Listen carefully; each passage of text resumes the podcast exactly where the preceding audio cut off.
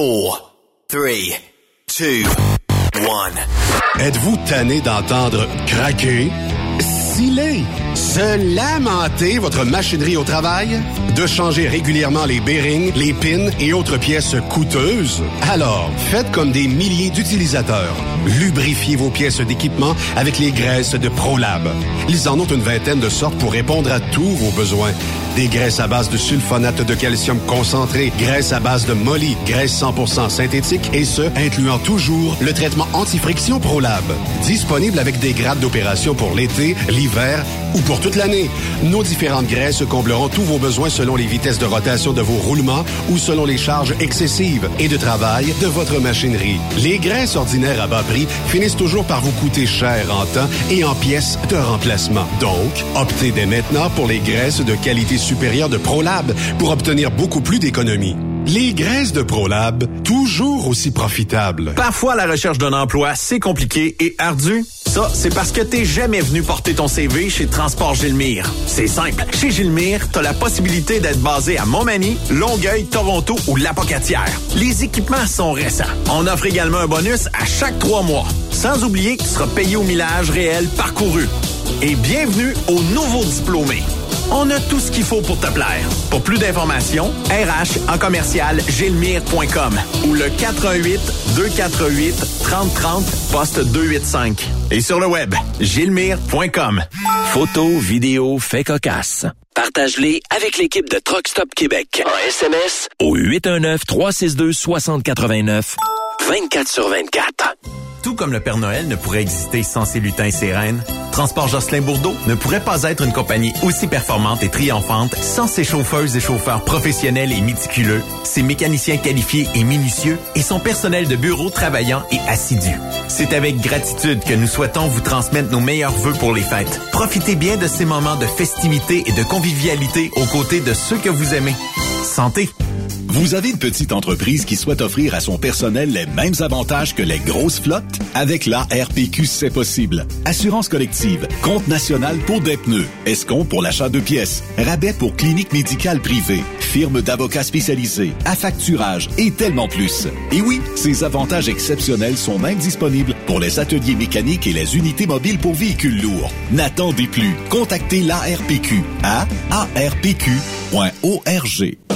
XTL Transport est à la recherche de conducteurs classe 1 ou chauffeurs propriétaires basés à Québec pour des voyages aux États-Unis. Attention, nos nouveaux taux et avantages sont maintenant en vigueur. Horaire du dimanche au jeudi, une possibilité de séjour on, séjour off ou 14-14. Plusieurs accommodations possibles sur les horaires, animaux de compagnie, etc. Nous t'offrons camion neuf, taux à l'heure pour la conduite et les heures de service, temps supplémentaire après 60 heures, horaire fixe et garanti, client régulier, aucune manutention dépôt direct, assurance payée à 100% par l'employeur et dès le premier jour. RIER. Veuillez contacter Antonio au 514-636-1499, extension 5104 ou le 438-820-3414. XTL Transport. Faites carrière avec nous. The best radio for truckers. Truck Stop. Transport Saint-Michel, une entreprise solidement implantée dans le transport, est à la recherche de camionneurs classe 1 pour du dry box, du reefer, du flatbed, ainsi que de la citerne. Tu aimes les défis, tu aimes parcourir le Québec, le Canada et les États-Unis? Chez Transport Saint-Michel. Nous avons plusieurs postes de disponibles, basés à La Terrière, Saint-Michel ou Trois-Rivières. Contactez-nous au 1-877-454-9973 ou par courriel au RH à commercial rem saint-michel.com. Pour plusieurs camionneurs et brokers, la comptabilité, c'est compliqué et ça demande des heures de travail. Céline Vachon, comptable dans le transport depuis 20 ans, est votre solution. Roulez l'esprit en paix. Céline s'occupera de votre comptabilité, votre tenue de livre, vos déductions, vos remises de taxes, vos impôts personnels et de société, et même du démarrage de votre entreprise. Le tout sous une même adresse. Vous êtes meilleur pour rouler? Nous, c'est de faire votre comptabilité. Un seul numéro. 450-649-1744. 450-649-1744. Céline Vachon. Une vraie mère pour les camionneurs. Les meilleurs équipements, les meilleurs clients, les meilleures destinations dans les meilleures conditions. Transwest recrute les meilleurs conducteurs en team. Informe-toi au 1-800-361-4965, poste 284 ou postule en ligne sur groupetranswest.com. Pour rejoindre l'équipe de Truck Stop Québec, de partout en Amérique du Nord, compose le 1-855-362-6089. Par courriel, studio à commercial truckstopquebec.com. Sinon, via Facebook. Truck Stop Québec, la radio des camionneurs. CMW Express et FRL Express sont à la recherche de pros pour combler leurs équipes de feu. Poste disponible de Brokers US, Québec, Ontario, chauffeur US, chauffeur local pour le terminal de Boucherville. Gagnez un salaire très compétitif et trouvez votre place dans notre famille. Postulez à RH en commercial CMWEXP.com. Joindre CMW FRL, c'est faire un bond vers l'avant pour s'assurer un avenir solide. TSQ. Qu'est-ce que ça veut dire? Truck Stop Québec. Cette émission est réservée à un public averti. Averti de je sais pas quoi, mais on vous le redit.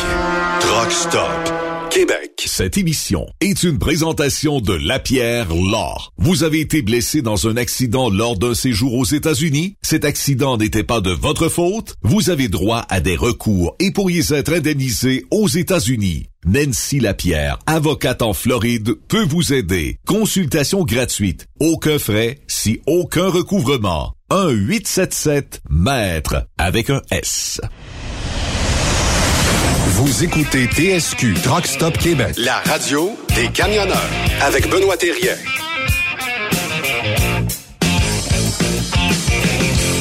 Bon mardi, bienvenue sur truckstopquebec.com, la radio des camionneurs.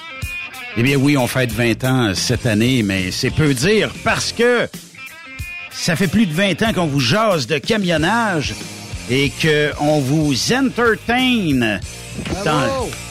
Yeah! non, non, mais écoute, c'est correct de se péter les bretelles, Simonac. Ah, il faut Tu de temps en temps. Tu le mérites tellement, Benoît. On a travaillé fort ensemble, hein? Hey, euh, moi, ça fait longtemps que je te vois aller, là. Ça fait longtemps que je te vois aller, moi, dans les- ces pistes de course. Avec euh, Fiston, écoute, là, euh, Raphaël, il était pas vieux, là, quand il te suivait, là. Il est à la hauteur des genoux, là, puis euh, avec la caméra, là. Fait que, écoute, euh, je t'ai vu suer euh, haut et, et goutte pas mal parce que t'en as sué une- un bout à un moment donné. On en a travaillé des- une shot. Des vidéos. T'en as travaillé une shot, Benoît. Oui, effectivement. Mon chapeau. Mais euh, tout ça euh, n'arrive pas seul, c'est grâce à tout le monde. Et tout le monde au fil des ans, parce que, bon, il y en a eu qui sont arrivés, il y en a eu qui sont partis. Et euh, bon, ben, ça fait partie euh, de la game. Fait que c'est comme ça. Qu'est-ce que tu veux qu'on fasse? Et euh, bon, euh, on va tout au long des prochaines semaines euh, vous euh, donner quelques in sur ce que été Stop Québec dans les 20 dernières années. Steph, comment tu vas, toi? Ben, j'ai entendu dire que les célébrations du 20e anniversaire, tu allais payer une opération de capillaire. Ah oui? Implantation de cheveux pour que j'ai une Non, mais à ce temps ici, à ce temps ici, les mottes de tourbe sont en spécial. Oui, ta veille. Ils sont jaunes un peu, mais au printemps, ça, ça repousse. Avec des feuilles dessus. Avec des belles feuilles de couleur. Ce serait beau, cute. Yves, je t'ai pas demandé si ça allait bien, mais toi, ça va Ça toujours bien. Ça va bien, mais là, il y a une affaire, là. Je Oui. vais vous inviter, boys, puis regardez, regardez ça. Les 11 et 13 août, l'année prochaine, 2023, il n'y a pas de festival, il n'y a pas de course, il n'y a pas rien, je te le dis tout de suite. Par contre, Metallica au stade olympique. Checkez ça, les boys? C'est tu Oui, sais quoi ma crainte quand j'ai vu l'annonce? Quoi? La sonorisation? Parce Ben, que c'est très changé, là. écho. Ça- oui, mais ça a changé. Là. Ils vont faire pour que euh, Grand Pink Floyd Faut- que tu remplisses le stade.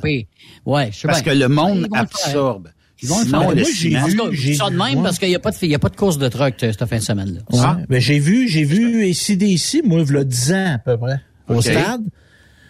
Ben, c'était pas, c'était pas la qualité du centre belle, mais c'était pas écho. Mais c'était pas, ça sonnait ciment, là, tu sais, il faut le dire, là, ça sonnait ciment, tu sais. C'est un son qui, il est pas, il est pas organique, là. Non, c'est Mais vrai. non, mais j'ai hâte de voir le prix. Ça, c'est, c'est ce qui m'inquiète parce que C'est à suivre. la particularité de ce show-là, Benoît et Yves, c'est qu'ils feront pas, ils vont tous faire des, des, des tunes différentes dans les deux shows. Fait que tu peux aller voir les deux shows, puis t'auras pas, le- revenir. Destroy deux fois. La même playlist, ouais, c'est ça. Ah ben, c'est Ouais, pas pire. ouais. Hey, qui dit mardi, dit. Puis lui, ça fait... Euh, je pense, dix ans qu'on est ensemble. Euh, puis euh, dix ans de collaboration. On va avoir du son? Oui, on va avoir du son. Et euh, on va lui parler de l'autre côté de son intro bien à lui. Ardent défenseur des victimes d'actes criminels, il milite pour une meilleure justice et plus de sécurité dans nos villes. Personne ne peut être contre ça. Voici la chronique du sénateur Pierre-Hugues Boisvenu. Pierre-Hugues Boisvenu, comment ça va? Bon mardi. Cher Benoît, ça va bien? Euh, Yves, Stéphane également. Je, traîne encore mon, rhume de la semaine dernière. Je vais peut-être tousser quelques fois, là. mais euh, ils sont il, dur cette année, le rhume. Là. Il était dur l'an passé, puis il est encore dur cette année. Mais on va s'en être débarrassé pour l'hiver. Oui, ben, en tout cas, après ça, on aura paix. Ouais, puis bonne journée. En tout cas, surtout bienvenue à tous les gens qui sont avec nous là, soit via Internet, via dans leur camion, peu importe. On les salue, on les salue tous bien bas. Effectivement. Première euh, nouvelle et bonne nouvelle, euh, Monsieur euh, Boisvenu. on sait que des fois les policiers vont ben traquer les pédophiles et traquer aussi tous ces, ces, espèces de phénomènes bizarroïdes là. Et on sait que bon, on avait contesté certaines décisions comme quoi que si j'ai leurré un pédophile pour l'emmener dans les mailles du système de justice, ben on dit que la charte avait pas euh, et puis tu sais il y a plein de choses qui font en sorte qu'on devrait pas normalement euh, traquer les pédophiles comme ça. Et c'est une décision du plus haut tribunal qui accueille euh, justement le travail des policiers de leurrer. Je vais garder ma, on, va dire euh, ces, ces personnes-là parce que j'aurais le goût de dire d'autres choses, mais on, va garder ça euh, clean. Et euh, ces, gens-là pourront se faire leurrer pareil encore par des policiers sur le web. Exactement. on était assez découragés depuis six mois. Hein, les trois dernières décisions de la Cour suprême. pensons aux sentences consécutives dans les multiples meurtres, inconstitutionnelles.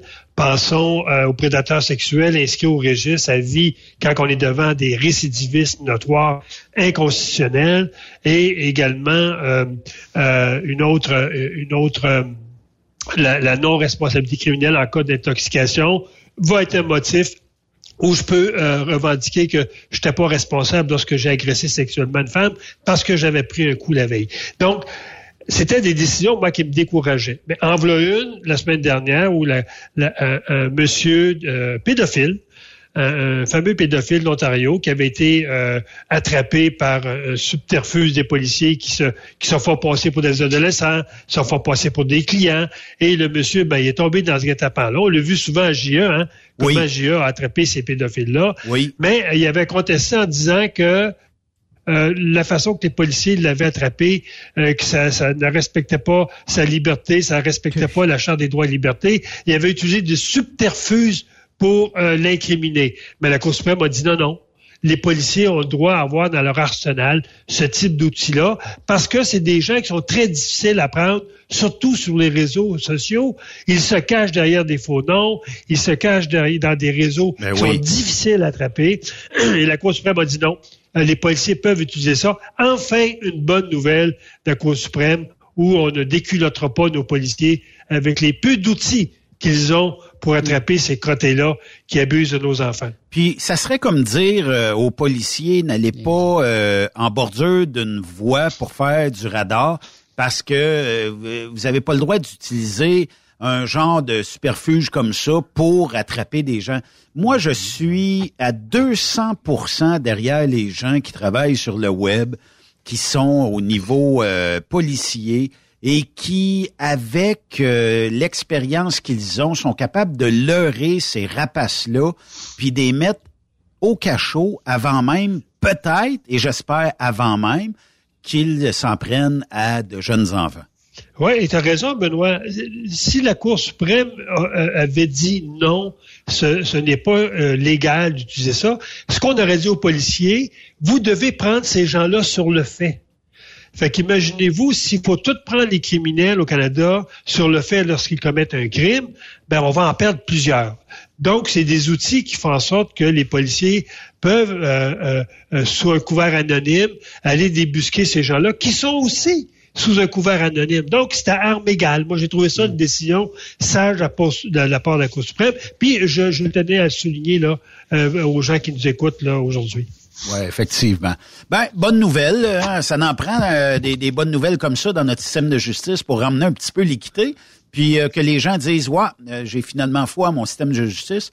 Puis bon, ces, ces personnes-là qui leurrent des enfants, ben qu'on les sac en dedans, puis qui vivent de, de, de leurs choses. Premier sujet, Monsieur Boisvenu, euh, puis ça, c'est un projet euh, que vous étiez... On a parlé beaucoup. Oui, puis euh, le, le, projet de loi C5 qui était controversé, puis tout ça. Mais ça, ça vous tenait à cœur tout ça. et bon, on a on a fait équipe et on a décidé que on n'irait pas de l'avant, quoi. Et en fait, les victimes d'actes criminels au Canada, c'est pas important pour le reste euh, du euh, leadership euh, de, du sénateur Delphin? C'est à peu près ça. Et, et le 5, j'en ai parlé à plusieurs reprises ben dans notre chronique, hein, où on, veut euh, décriminaliser beaucoup de crimes. Quand on dit décriminaliser, plutôt que euh, les gens aient des sentences minimales, on abolit les sentences minimales dans le trafic d'armes, dans le trafic de boissons, dans le trafic de cigarettes, euh, dans le trafic de drogue, ou bien on fait en sorte que les sentences, plutôt qu'elles soient une, sentence d'emprisonnement, pour les sentences de moins de deux ans, ça sera dorénavant possiblement des sentences avec sursis, donc ce qu'on appelle la prison de salon. Et j'écoutais le ministre Lamati qui déclarait à la Chambre des communes euh, lorsque le projet de loi était adopté au Sénat, parce qu'il avait déjà été adopté à la Chambre des communes. Au Sénat, moi, j'ai tenté d'emmener des amendements pour retirer de ce projet de loi-là, entre autres, tous les crimes liés aux agressions sexuelles, liés à la violence conjugale, pour pas que ce soit des sentences de salon. Mais tous les sénateurs indépendants, la majorité ont voté contre l'amendement que j'avais emmené. Et là, le ministre déclare, et je trouvais que cette déclaration est réaliste, qui dit que on vient enfin de doter le système de justice canadien d'un système plus efficace qui nous qui nous protège et permettra aux victimes ben d'obtenir la justice qu'elles méritent. Aujourd'hui, c'est une bonne journée pour la ben lutte contre le, racisme systémique. Donc, sous, le couvert du racisme systémique, sous le couvert que trop d'Autochtones en prison, le C5, on le présente comme une espèce de de, de planche de salut. Il y aura plus d'Autochtones en prison, il y aura plus de Noirs en prison, il y aura plus de Mexicains en prison. J'ai trouvé cette, cette phrase-là, puis l'autre qui a dit tout à fait après en disant bientôt, j'espère rapidement, les Canadiens, les Canadiennes auront un choix crucial. Euh, euh, L'autre phrase qu'il dit plutôt, ça c'est ma phrase à moi, lorsqu'il dit dans le fond que le C5 fête les droits, euh, fête la charte des droits au Canada, la charte des droits et libertés. Mais j'ai trouvé que le ministre était irréaliste parce que la majorité des policiers qui sont venus témoigner étaient contre ce projet de loi-là. L'ensemble des groupes de victimes étaient contre ce projet de loi-là. Et tout ce qu'on vient faire maintenant, c'est qu'on consacre les droits des criminels dans le système de justice.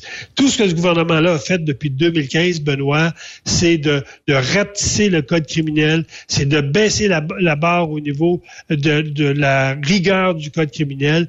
Et, ceux qui sont, euh, en fait aujourd'hui, là, bon ben c'est les criminels, c'est les gangs de rue, c'est ceux qui font le trafic d'armes, ceux qui euh, ceux qui sont dans la violence conjugale. C'est eux aujourd'hui, ils sont morts de rire. Pour bien, départager, pour bien départager, M. Boisvenu, quelle aurait été une sentence qu'on aurait pu dire, OK, ça c'est une petite tape ses doigts, là, va-t'en jouer dans la société, on te reprendra pas une deuxième fois, versus peut-être une sentence, ben là on comprend là, des crimes sexuels, crimes graves, tout ça, où on n'aura pas de flexibilité. On va, on n'en veut pas de flexibilité. Lorsqu'on est devant des crimes économiques, hein, un vol, euh, des choses qui sont liées là à, l'argent ou à un bien comme tel. Euh, tant que c'est pas la, la, on vole pas la retraite d'une personne âgée, mais qu'on vienne voler la télévision chez nous, qu'on vienne voler mon râteau dans le cours, je me dis c'est des choses qui se remplacent. Il n'y a pas de séquelles, si ce n'est qu'à un moment donné, tu as volé chez vous, tu as toujours peur un peu que ça revienne. Mais des crimes contre la personne, lorsqu'on agresse des enfants, lorsqu'on enlève des enfants, lorsqu'on agresse des femmes, euh, lorsqu'on on, fait le trafic d'armes qui, on sait, sait que ces armes-là vont servir à, tuer des innocents dans la rue. On l'a vu au Canada depuis les deux dernières années, comment les crimes dans les rues ont augmenté, comment la violence conjugale a augmenté. Ça, ces crimes-là, on ne devrait jamais rabaisser le code criminel parce que lorsqu'on le fait, c'est comme si on banalise ces crimes-là. Et, moi, c'est ça que je voulais amener comme modification dans ce projet de loi-là, de sortir tout ce qui est crime contre la personne, gardons les sentences minimales, donnons des sentences d'emprisonnement, ne renvoyons pas ces gars-là chez eux. Le gars qui a battu sa femme, puis sa femme a pris son petit courage pour le, dénoncer, quand elle voit que le gars qui va avoir deux ans moins un jour chez eux dans son salon, ça fait juste lancer un message aux victimes, dénoncez pas. Parce que si vous dénoncez, il y a des grosses chances que ce gars-là fasse pas une heure de prison. Donc, moi, ma volonté, c'est de dire tout ce qui est crime contre la personne, tout ce qui est crime qui est en augmentation. On le sait, la décharge d'armes, le trafic d'armes, c'est les crimes en augmentation partout au Canada à cause des gangs de rue. Moi, je disais, ne touchez pas à ça. Gardez un taxe qui est là, baissez pas la barre. Si vous baissez la barre, les seuls qui vont être heureux dans le système de justice, c'est les criminels. Ben, ça, ça a mis à l'air qu'ils ne nous ont pas écoutés. Hein. Mais euh, tantôt, on se réjouissait que le bon sens l'avait emporté euh, en lien avec la Cour suprême pour les, les, les, les techniques d'enquête des policiers, mais là, euh, on voit encore dans ce sujet d'évoquer que c'est pas le bon sens qui l'emporte. Comme encore, on a un cas de justice où on protège un agresseur, Normand Brunet. Et, moi, je, je, je, trouve ça inconcevable. Et je m'explique. Le gars, Normand Brunet, ex-conjoint, qui a, qui, a, qui a agressé sa femme pendant des mois et des mois, continue d'avoir un contrôle de sa vie, non pas parce qu'il il, il, il, est en liberté, c'est parce que la justice lui a reconnu un droit. La victime a dit, moi, là, je veux faire de la prévention sur la violence conjugale. Je demande au juge de retirer, parce que vous savez, dans le cas de violence conjugale, agression sexuelle, le juge peut accorder une ordonnance de ne pas donner le nom de la victime. Ça se fait automatiquement dans les cas de mineurs, mais ça se fait également dans les cas d'agression sexuelle pour pas faire en sorte que la victime puisse être identifiée dans les médias. Mais dans ce cas-là, ce que le juge dit, nous allons demander au criminel s'il est d'accord à ce que la victime puisse rendre son nom public. Et, c'est la, juge Gibault qui est souvent à, LCN, on la voit souvent commenter, qui dit que ce privilège-là d'avoir son nom ou pas euh, rendu public appartient à la victime, il appartient pas au criminel. Donc, moi, je pense qu'ici que le juge a manqué complètement de, de, jugement. Euh, le gars est reconnu coupable euh, et euh, on dit maintenant, hein, parce qu'il est en attente de, de, son de sa sentence, on dit la victime veut rendre son nom public pour faire de la prévention, pour aller parler devant les médias. Tant aussi longtemps que son nom n'est pas rendu public, elle peut pas donner d'entrevue, elle peut pas faire de sensibilisation, par exemple dans les écoles. Ben le juge a dit, ben nous allons demander à, l'agresseur s'il est d'accord à ce que tu rentres ton nom public. Moi, j'ai trouvé que c'était le monde à l'envers, et on se demande pourquoi que les victimes n'ont pas confiance dans le système de justice. Hmm.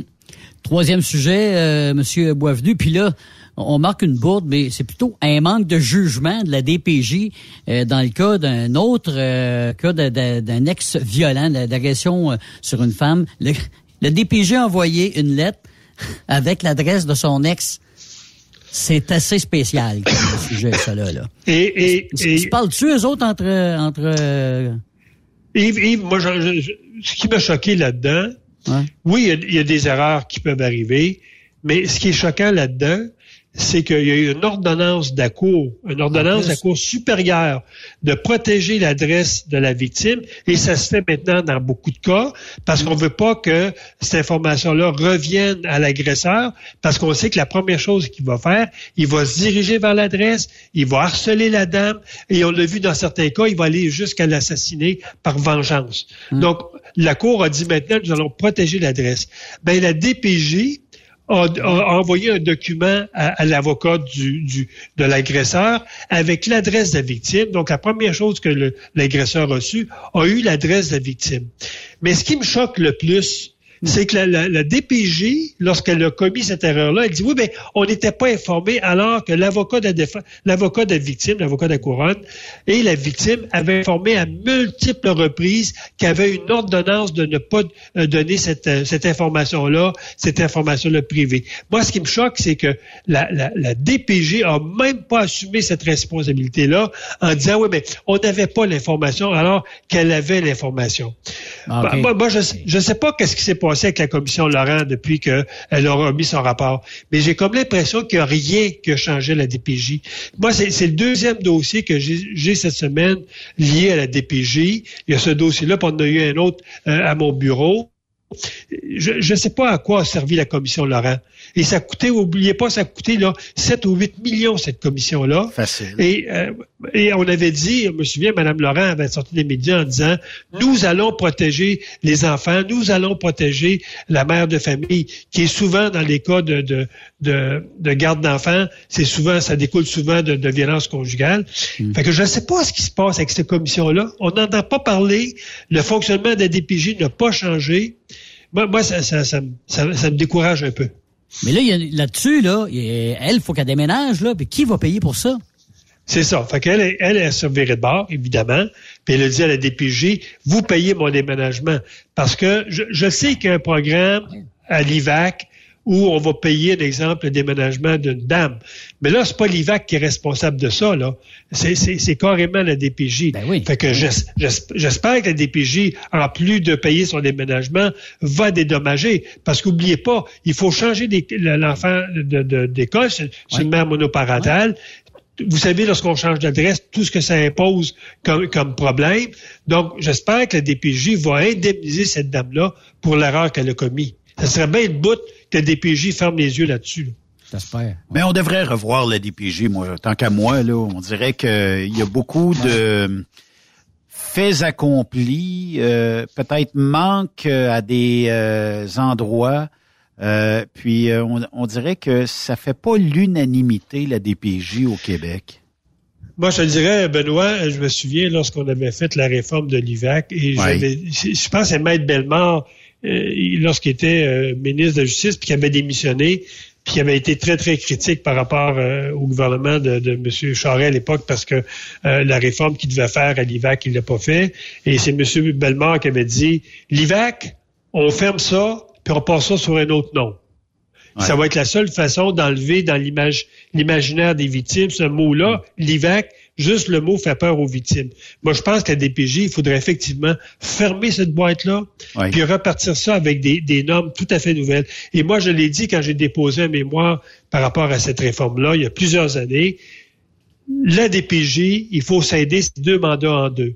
Il y a un mandat policier qui est de, de protéger les enfants, de, de, de sortir les enfants des familles. Euh, comme les policiers vont sortir une femme d'un foyer lorsqu'elle est violentée. Ça, c'est à mon avis, c'est un mandat qui appartient aux polices. Ça appartient pas à des fonctionnaires. Et le mandat de trouver des foyers nourriciers, ce qu'on appelle des foyers d'accueil pour les enfants qui sont pris avec des parents violents ou dans un contexte de violence conjugale, ça, je pense, c'est un organisme qui doit avoir des bons travailleurs sociaux, des bons techniciens en assistance sociale pour identifier les bonnes familles, suivre ces enfants-là dans les, dans les familles, s'assurer qu'il n'y a pas d'abus, parce que souvent d'abus de la part des foyers nourriciers, mm, des foyers d'accueil. Donc, de séparer les, séparer les deux mandats. Parce que le problème, je l'ai dit, c'est la personne qui choisit la famille, c'est elle qui doit après surveiller l'enfant s'il est maltraité. Donc, les gens qui trouvent les familles puis qui font la police après sont en conflit d'intérêts. Il faut pas que ce soit la même personne qui fasse les deux, parce qu'il doit admettre un moment donné qu'il a fait une erreur en plaçant un enfant dans telle famille. Et souvent, ce qui va se passer, Benoît, c'est qu'on va attendre des mois et des mois avant de sortir l'enfant de la famille, avant de faire intervenir les policiers, parce qu'il y a un acte criminel qui a été commis. Donc, il faut, il faut fermer la DPJ, puis il faut scinder les deux mandats. Un mandat qui est policier, puis un mandat qui, appartient des travailleurs sociaux. Vous avez tellement raison, M. Boisvenu, puis euh, les histoires d'horreur, des fois, euh, découlent des familles d'accueil. On dirait qu'il y a personne qui juge nécessaire de dire, avant d'envoyer des gens d'une famille d'accueil, Assurons-nous que cette famille-là, c'est sûr que si je vous envoie des enfants, vous, M. Boisvenu, avec votre conjointe, je sais qu'ils vont être bien servis, puis euh, nourris, puis éduqués, puis tout ça. Mais il y a des gens qui vont prendre ça pour, euh, je sais pas, euh, tu sais, puis ils ont pas à cœur que le jeune qui arrive là était en détresse, bien souvent, ou avait des problèmes, ou ses parents avaient bien des problèmes. Euh, puis qu'il faut y offrir une nouvelle vie, mais il faut l'encadrer peut-être un peu plus que nos propres enfants. Il faut l'emmener ben, à, à, 18 ans ou à 19 ans avec une éducation, puis quelque chose de bien, puis faire de ben, cette, cette personne-là une meilleure personne. On a juste à se souvenir du cas de Granby. Hein. Cet enfant-là a été presque huit ans dans un foyer nourricier. Ah, l'enfant est, mort. Hein. Les parents, les, parents sont en, sont en prison. Moi, j'ai signé, j'ai signé la préface d'un livre, Les jumelles grenier à Thetford Mine, où ils ont été les autres 14 ans dans un foyer nourricier, euh, violés. Ils ont été à peu près tout ce que on, on, ferait pas sur un animal, puis même encore là. Et euh, euh, encore dans les médias, on apprend à chaque semaine encore. On apprend à chaque semaine des cas de maltraitance d'enfants. Hmm. Donc, je, je, répète encore, je sais pas qu'est-ce que ça prend à, à, à, la CAC de faire un ménage complet dans, dans cette organisation-là? Parce qu'il y a des, je suis convaincu que des bons travailleurs. Que ça prend, je suis convaincu qu'il y a des bons travailleurs. Je l'ai. Mais ça prend juste quelques cas. Oui, allez-y. La recette, prenons le sénateur Boisvenu, assisons-nous quelques heures avec, puis demandons-lui qu'est-ce qui serait bon pour les jeunes, qu'est-ce qui serait bon pour un nouvel organisme de, de pour les, les jeunes. Puis qu'est-ce qui serait bon de faire pour le futur? D'après moi, là, dans d'une semaine, on a pas mal réglé la patente. Euh, je, l'ai dit, la recette est bien simple. Prends ceux qui s'occupent là de, protéger les enfants, envoyez ça à la Société du Québec, fais faire la job par des policiers, puis ce qui est de trouver des familles, des bonnes familles, donne ça aux travailleurs sociaux. Mais fais pas faire la job de police par un travailleur social, ça ne marche pas. Il est pas formé pour ça. Il est formé pour aider les enfants, aider les familles. Il n'est pas fait pour un travail de police. Été à l'université en psychologie. Je suis sorti de l'université de là. C'est à peu près le même cours qu'un travailleur social suit. On est, c'est pas des cours de policier qu'on suit. C'est des cours de comprendre les enfants, comprendre les parents. Ça, c'est pas, pas un travail de police. Donc, tant ou temps qu'on ne séparera pas les deux mandats, on va continuer à avoir des gens, des fonctionnaires qui se ferment les yeux et qui viennent de discréditer toute une organisation dans laquelle on reconnaît que des bons travailleurs. Effectivement. Monsieur Boisvenu, le prochain sujet, là, il nous touche euh, à peu près tout, la colonie des camionneurs et tout ça. Euh, et euh, bon, on parle de la commission sur les mesures d'urgence, la commission rouleau, pour être bien précis. Euh, quel amateuriste. moi, moi, je, je, je l'ai dit, je, je, le dis encore, c'était pas, c'était pas nécessairement notre cause, à part la première cause qui était euh, de retirer l'obligation vaccinale pour nous, les camionneurs à la frontière. Biden a, saisi le bon au passage, puis il a continué ce que Trudeau avait avait avait fait. Euh, mais là, c'est parce qu'on s'aperçoit que il y a certainement, euh, bon, euh, beaucoup de politique là-dedans, de l'amateurisme de bas niveau et un gouvernement qui avait... On, le sait, là, OK? C'était peut-être pas tout le monde qui était top shape pour aller dans cette organisation-là.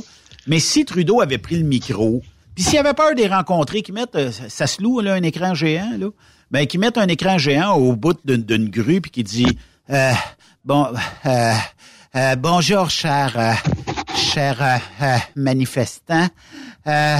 ici votre premier ministre. Mais on, aurait peut-être moins eu de saccage, moins eu de gens qui se, qui se sont fait avoir, tant qu'à moi. Et on aurait peut-être beaucoup gagné dans notre industrie. On aurait peut-être réussi à faire. C'était pas grand-chose là de la part de Trudeau de dire OK, c'est correct, j'ai peut-être été trop vite, là. Euh, pas d'obligation vaccinale à la douane. Un coup de téléphone à Joe Biden. Joe, on est-tu capable de s'entendre ensemble, là? Les camionneurs. Tes camionneurs, ils viennent pas vacciner, je les envoie pas vacciner. On s'entend-tu là-dessus? De toute façon, aujourd'hui, le Canada a retiré cette obligation-là. Les Américains l'ont gardée. Fait que c'est à ne rien y comprendre, mais c'est de l'amateurisme. Commission qui va nous coûter tout près de 20 millions. Hein? Incroyable. Euh, pour une loi, pour une loi qui a duré 36 heures. Ça fait à peu près 500 000 500 000 à l'heure pour cette loi-là. Euh, une loi qui était adoptée par un gouvernement incompétent à gérer des situations complexes. Euh, euh, une situation qui a dépéri à partir de municipalités du niveau provincial. Puis quand les choses étaient gâtées à ce point-là, Trudeau est arrivé en sauveur avec sa loi. Alors qu'il aurait été si facile la première semaine d'asseoir le maire, d'asseoir le premier ministre de la province, et Trudeau fait preuve de leadership, puis dire comment on gère cette crise-là ensemble. Ben non, il a laissé aller la municipalité, le chef de police a démissionné, le maire euh, de, cette ville-là a presque invité les camionneurs à se parquer au centre-ville. Ensuite, euh, Ford qui s'est caché carrément durant toute la crise. Hein? on ne l'a jamais vu. Euh, et ça aurait été à Trudeau à dire à ces deux, ces deux leaders-là, municipal et provincial, vous venez vous asseoir à Ottawa, on regarde c'est quoi les éléments de cette crise-là. On n'a pas besoin de la loi.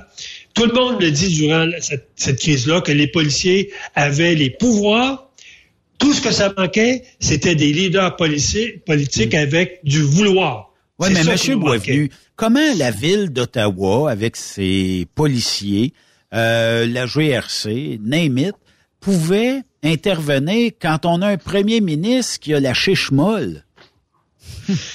Écoutez, c'est, euh, je pense que cette crise-là a été gérée à la, à la lumière de ce qui est le premier ministre.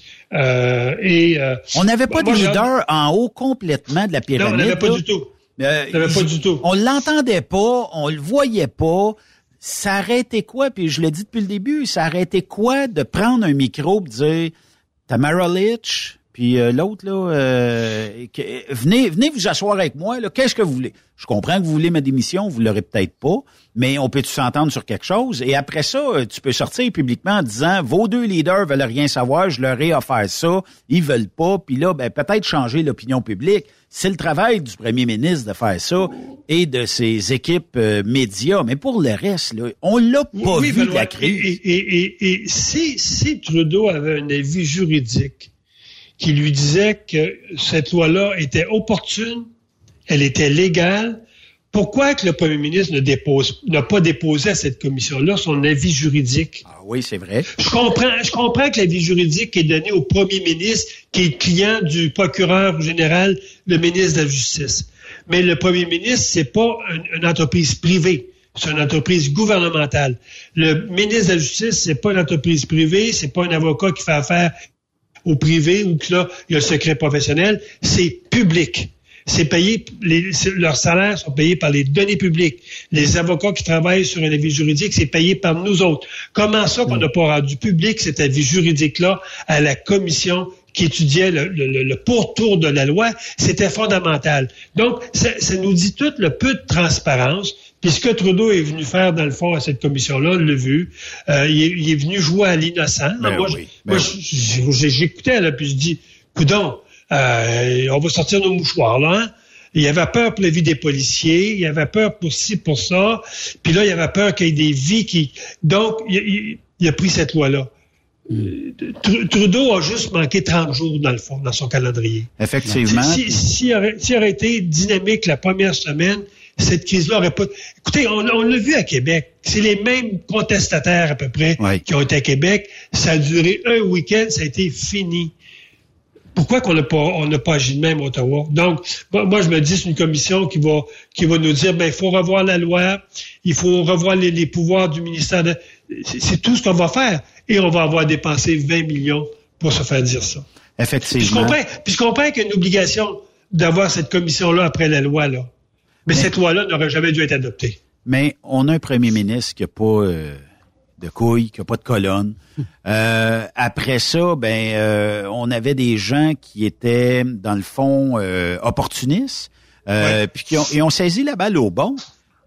puis ils ont réussi, avec tout ça, à faire une manifestation qui aura duré trop de temps et que personne n'aura gagné parce que le, le, le, le, premier ministre avait rien, rien, rien, rien fait. Absolument rien fait.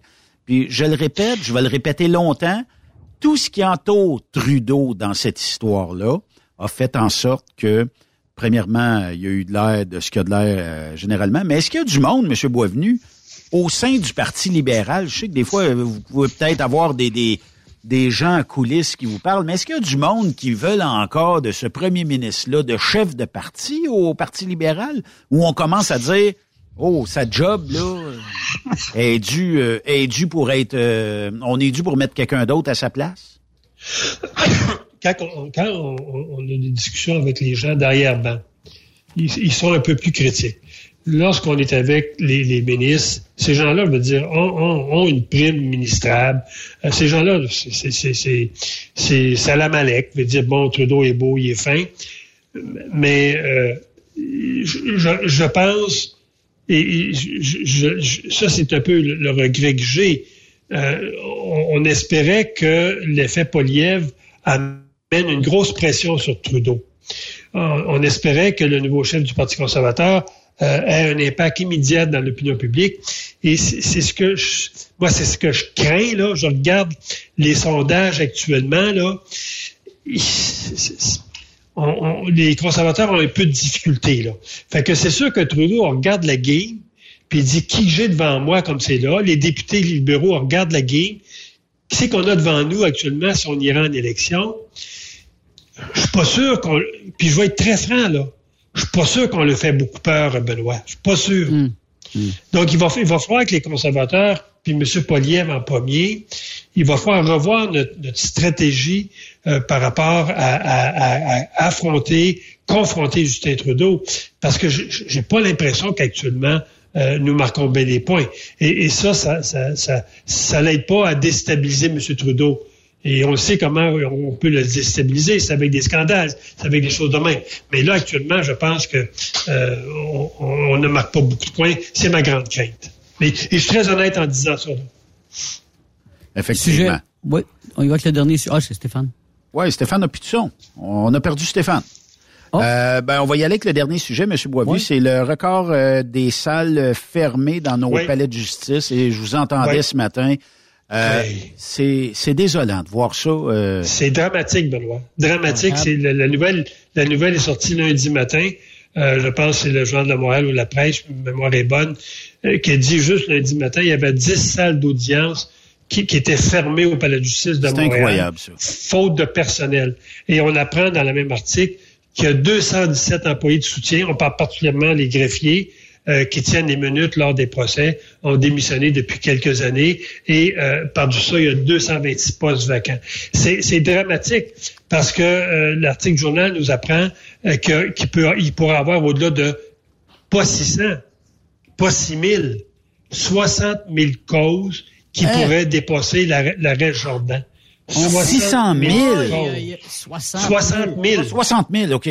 60 000 causes. C'est beaucoup trop. C'est beaucoup C'est catastrophique. C'est catastrophique quand on dit, quand on sait, quand on sait qui va payer la note en bout de piste, c'est les victimes. Et ben oui, c'est dangereux. C'est dangereux de pas juger des criminels. Ben, c'est dangereux pour tout le euh, monde. Stéphane, tu as raison. Les causes qu'on a remis lundi matin, des causes de pédophilie, euh, d'agression sexuelle, violence conjugale, trafic de, de, de, de narcotiques, donc, c'est des causes là, qui, ont, qui, ont, un impact sur la criminalité très, très forte.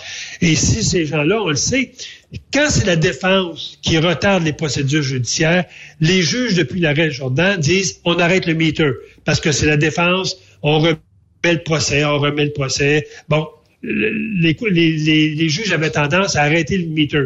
Mais quand c'est une situation qui, elle, dépend strictement du gouvernement, à cause du manque de personnel, mm. les juges n'arrêteront pas les miteux. Vous comprenez?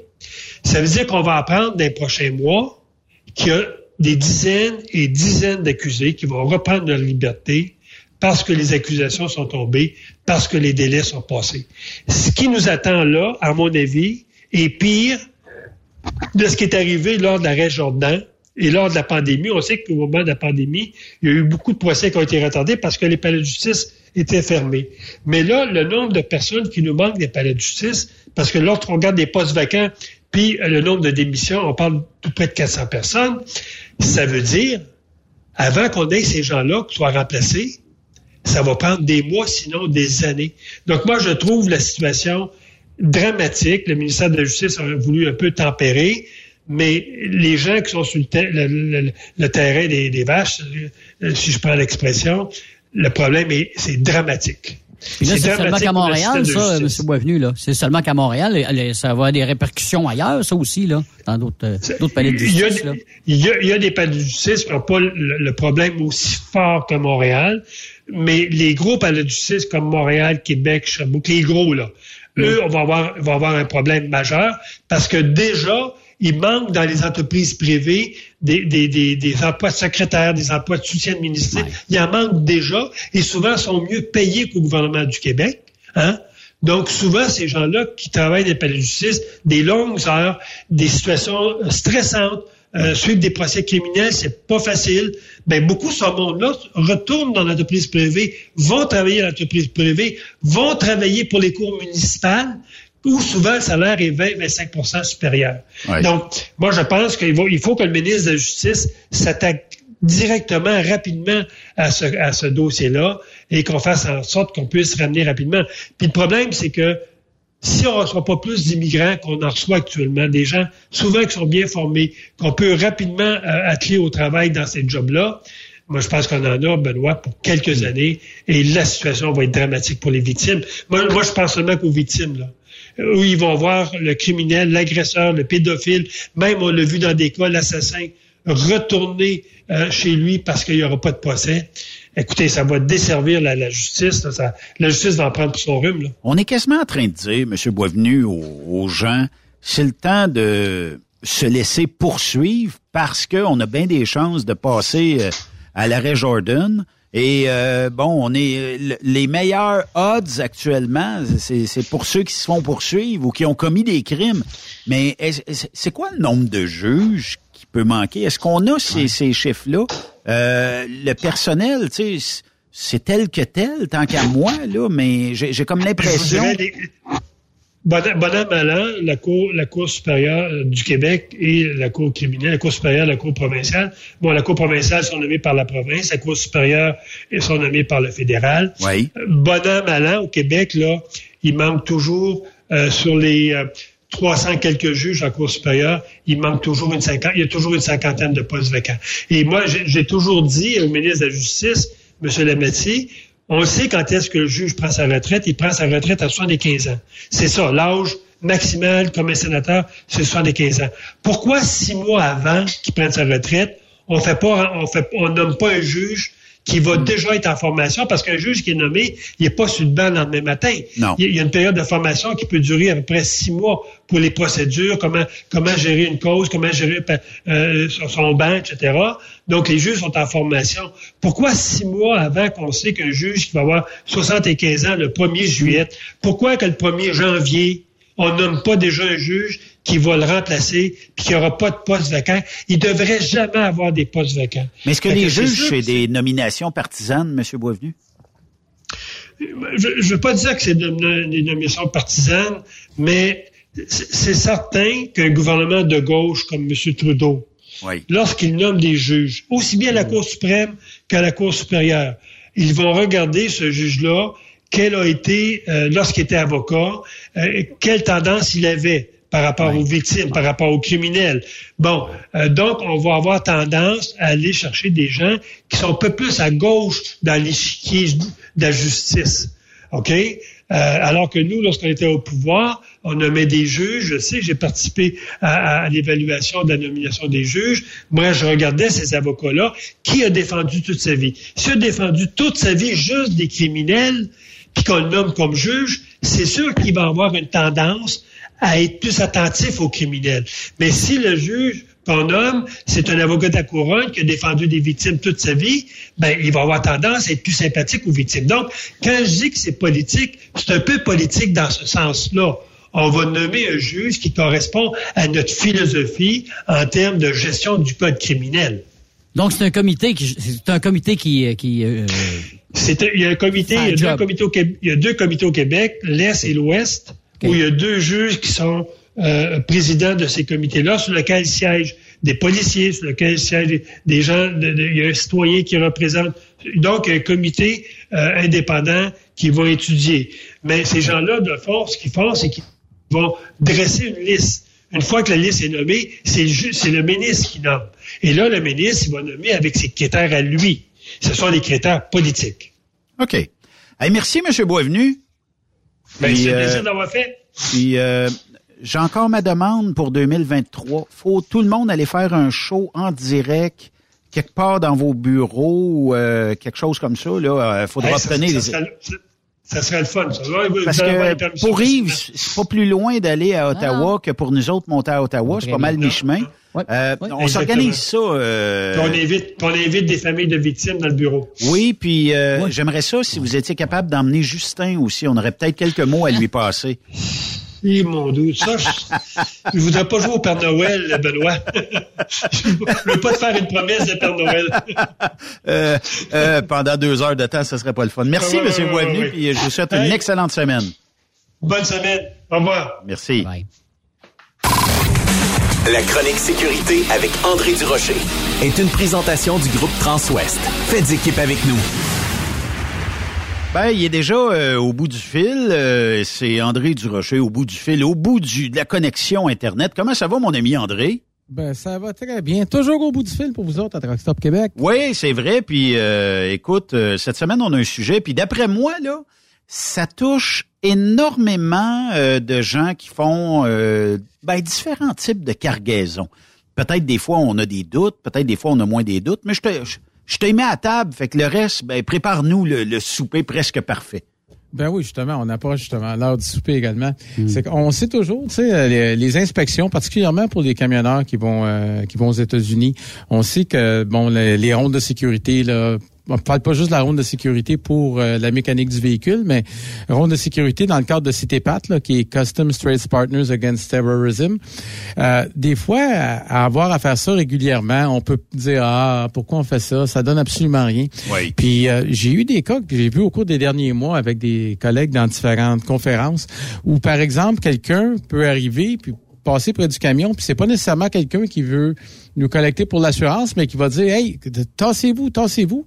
Puis là, ils peuvent essayer justement de profiter du fait qu'on se tasse, regarder, voir s'il y a eu des dommages. Pendant ce temps-là, on est distrait, quelqu'un met quelque chose sur le véhicule. Le véhicule passe la frontière, puis quand il passe la frontière, ben là, ils suivent jusqu'au prochain truck stop, puis ils vont récupérer leurs marchandises. Et puis également, ça peut être quelqu'un qui veut faire un mauvais coup, comme euh, simplement vouloir euh, voler la, la marchandise, dépendamment de ce qu'il y a dans la cargaison. Puis euh, un mot qui est important, si ça arrive, évidemment, le conducteur, des fois, dépendamment des politiques des compagnies, on peut arriver à dire, hey là, appelez votre directeur de la sécurité. C'est bien, c'est sûr que le directeur de la sécurité doit être avisé. Mais si vraiment vous vous sentez en danger, là, mettons qu'on, j'appellerais le 911 avant. Euh, c'est beaucoup mm. plus important. ça me fait penser à, mon ancienne vie dans la police quand avais, tu répondais à un appel d'hold-up, puis l'employé du dépanneur a appelé son boss avant d'appeler la police. Je pense que c'est plus important. Mauvaise idée. faut quand même aviser ses, ses patrons de la compagnie, c'est correct. Mais il faut penser à sa sécurité là-dedans, puis regarder... Toujours, toujours 911 en priorité. Il n'y a pas, y a pas d'autre chose à faire. Ah oui, puis en plus que ça peut faire, parce que des fois, euh, on le sait avec des véhicules d'eau, ça peut, arriver qu'on on accroche légèrement un véhicule puis qu'on s'en rende pas compte. Si c'est le cas, de là justement l'importance d'appeler le service de police, dire écoutez, quelqu'un semble vouloir me faire tasser parce qu'il dit je l'ai accroché. Selon moi, je l'ai pas accroché, j'ai peur à ma sécurité. Ce que la police va vous dire normalement, ils vont vous dire continuez votre route, on va envoyer des patrouilleurs, on va leur donner votre numéro de téléphone et attendez, n'arrêtez pas votre véhicule justement mm. pour éviter que vous vous placiez dans une fâcheuse situation. Il y a des vidéos, André, qui circulent sur le web, là, euh, notamment ce vidéo-là où il y a quelqu'un qui est dans une bretelle, là, une voie, là, qui euh, fait un embranchement vers une autoroute. Et euh, c'est comme une entrée d'autoroute, si tu veux. Et il arrive des gens en avant qui braquent le camion. Et le camionneur, lui, veut pas arrêter, continue, pousse l'auto, là et euh, appelle la police. C'est les policiers qui viennent cueillir les quatre bandits euh, du véhicule parce que visiblement, ils sont pas capables de rejoindre le véhicule. Le véhicule tombe mal en point parce que là, le camion l'a poussé. Je comprends que ça fait du dommage, mais ça a probablement sauvé la vie du camionneur.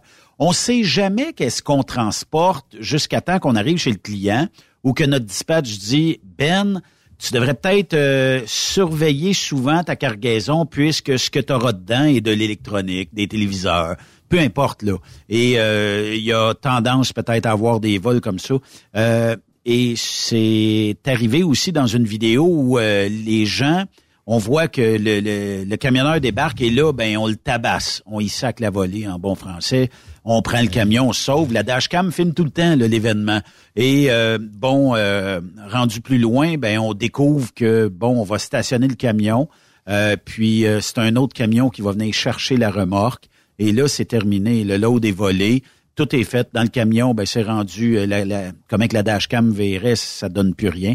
Visiblement, il y a des gens. Puis surtout là, on s'en va vers bon une crise économique. Visiblement, il y aura probablement plus d'intérêt à chercher les, les cargaisons de haute valeur, puisque ça se revend bien, et des distribuer à, perte, ben, à des prix ridicules.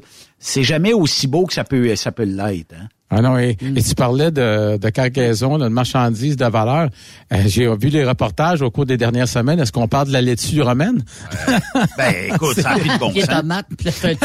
ça n'a pas de bon sens. Ça monte de 3-4 pièces à tous les semaines. Bon puis la, la, taille de la laitue réduit en plus. oui, effectivement, ça réduit puis la facture augmente. Mais en fait, ça en revient à une chose qui est très simple. sais, Si on, euh, foncièrement, on sent que notre vie est menacée ou en danger, on avait un dicton dans la police qui dit mieux être jugé par 12 que porté par 6. Oui, ça c'est euh, vrai. et ça peut s'appliquer également dans des situations comme tu as mentionné dans des, vidéos, tu sais, des autos qui tentent de bloquer le chemin. Premièrement, c'est des gens qui n'ont pas pris des cours de physique là, parce que lorsqu'on regarde le poids d'un camion qui est complètement chargé à 80 000 livres, je pense que on, même, même les anciennes autos des années 70, là, les anciens Oldsmobile 98 avec la grande valise, ou, dans les films de gangsters, on mettait le monde dans le coffre. Même ça, ça fait pas le poids contre un poids lourd. Ça, ça fait pas le cas. Mais le poids, mais tu sais, il y a peut-être un truc ou deux qu'on pourrait donner euh, aux auditeurs. Ne dites jamais, tu sais, quand Hey Ben, euh, c'est quoi t'as dans remorque, toi? Ah le rouleau de papier a toujours bien euh, meilleur. en fait, dites toujours que vous avez des rouleaux de papier. Ça passe toujours bien ça se vole pas bien, c'est-tu plate d'avoir des rouleaux de papier, même si vous êtes loadé jusque d'un porte en arrière de Samsung 75 pouces de 2000 pièces chaque. Fait que, ah, c'est aussi, c'est aussi pratique que de déménager des pianos. Hein. des rouleaux de papier, on sait tous que ça, c'est pas facile. Ça se vole pas bien, mettons, là, tu sais. Mais euh, des fois, braquer un camion aussi. Euh, non, mais prendre des informations, tu sais, euh, pour les gens qui ont le, camion sont équipés de dashcam, ils peuvent regarder, ressortir les images vidéo, les garder. Il, y a, un paquet de choses qui peuvent être faites. Euh, appeler le 911, continuer, ne pas arrêter. Et comme je dis, comme mesure de prévention, pour être sûr, en fin de compte, qu'on se fasse pas accuser de délit de fuite, parce que mettons, oh mettons qu'on ne s'en est pas rendu compte qu'on l'a accroché avec le coin de l'aile, ben à ce moment-là, au moins, on garde, on, on, sera pas accusé de délit de fuite parce qu'on a appelé la police nous-mêmes pour dire qu'on craignait pour notre sécurité. Et tous les appels qu'on fait dans les centrales 911 sont enregistrés. Sont Donc toute l'information y est. Puis euh, aussi d'un autre côté, pensez sécurité. Vous n'êtes pas dans votre pays des fois. Si vous êtes dans votre pays, c'est tel que tel, mais vous n'êtes pas dans votre pays, vous savez pas à qui vous avez affaire. Le port d'armes de l'autre côté de la frontière, ben, euh, dans, dans plusieurs États est légal. Euh, puis euh, bon, on sait qu'il y a des gens qui aimeraient peut-être avoir le type de load que vous avez, là, tu sais. Effectivement. Effectivement, ça c'est c'est pour ça qu'il faut on n'est jamais trop prudent là-dedans, on sait jamais à qui on a affaire et particulièrement souvent ça va survenir la nuit lorsque pratiquement personne sur la route. Euh, donc à ce moment-là, on fait simplement continuer notre route puis on n'essaie pas de des fois il y en a qui disent ouais mais là mettons j'essaie de le faire de se faire perdre de contrôle. Ça peut arriver que vous avez juste quelqu'un aussi qui est dérangé mentalement. Donc, c'est de rester calme, poursuivre votre route, faire ce que vous avez à faire, aviser votre compagnie, euh, le 911 et tout. À ce moment-là, vous allez être correct.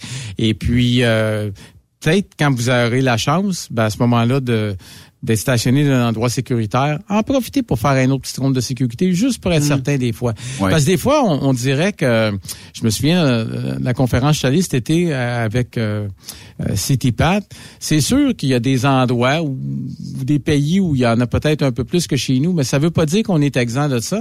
Et le danger qui nous guette souvent, lorsque ça nous arrive moins fréquemment, c'est qu'on a tendance à être un peu plus laxiste. On se dit, bon, on fait ça pour rien, mm. ça donne rien. Mais non, ça existe quand même, puis on n'est pas à l'abri de ça euh, au Québec et au Canada? Effectivement. Mais euh, règle numéro un, soyez extrêmement prudent.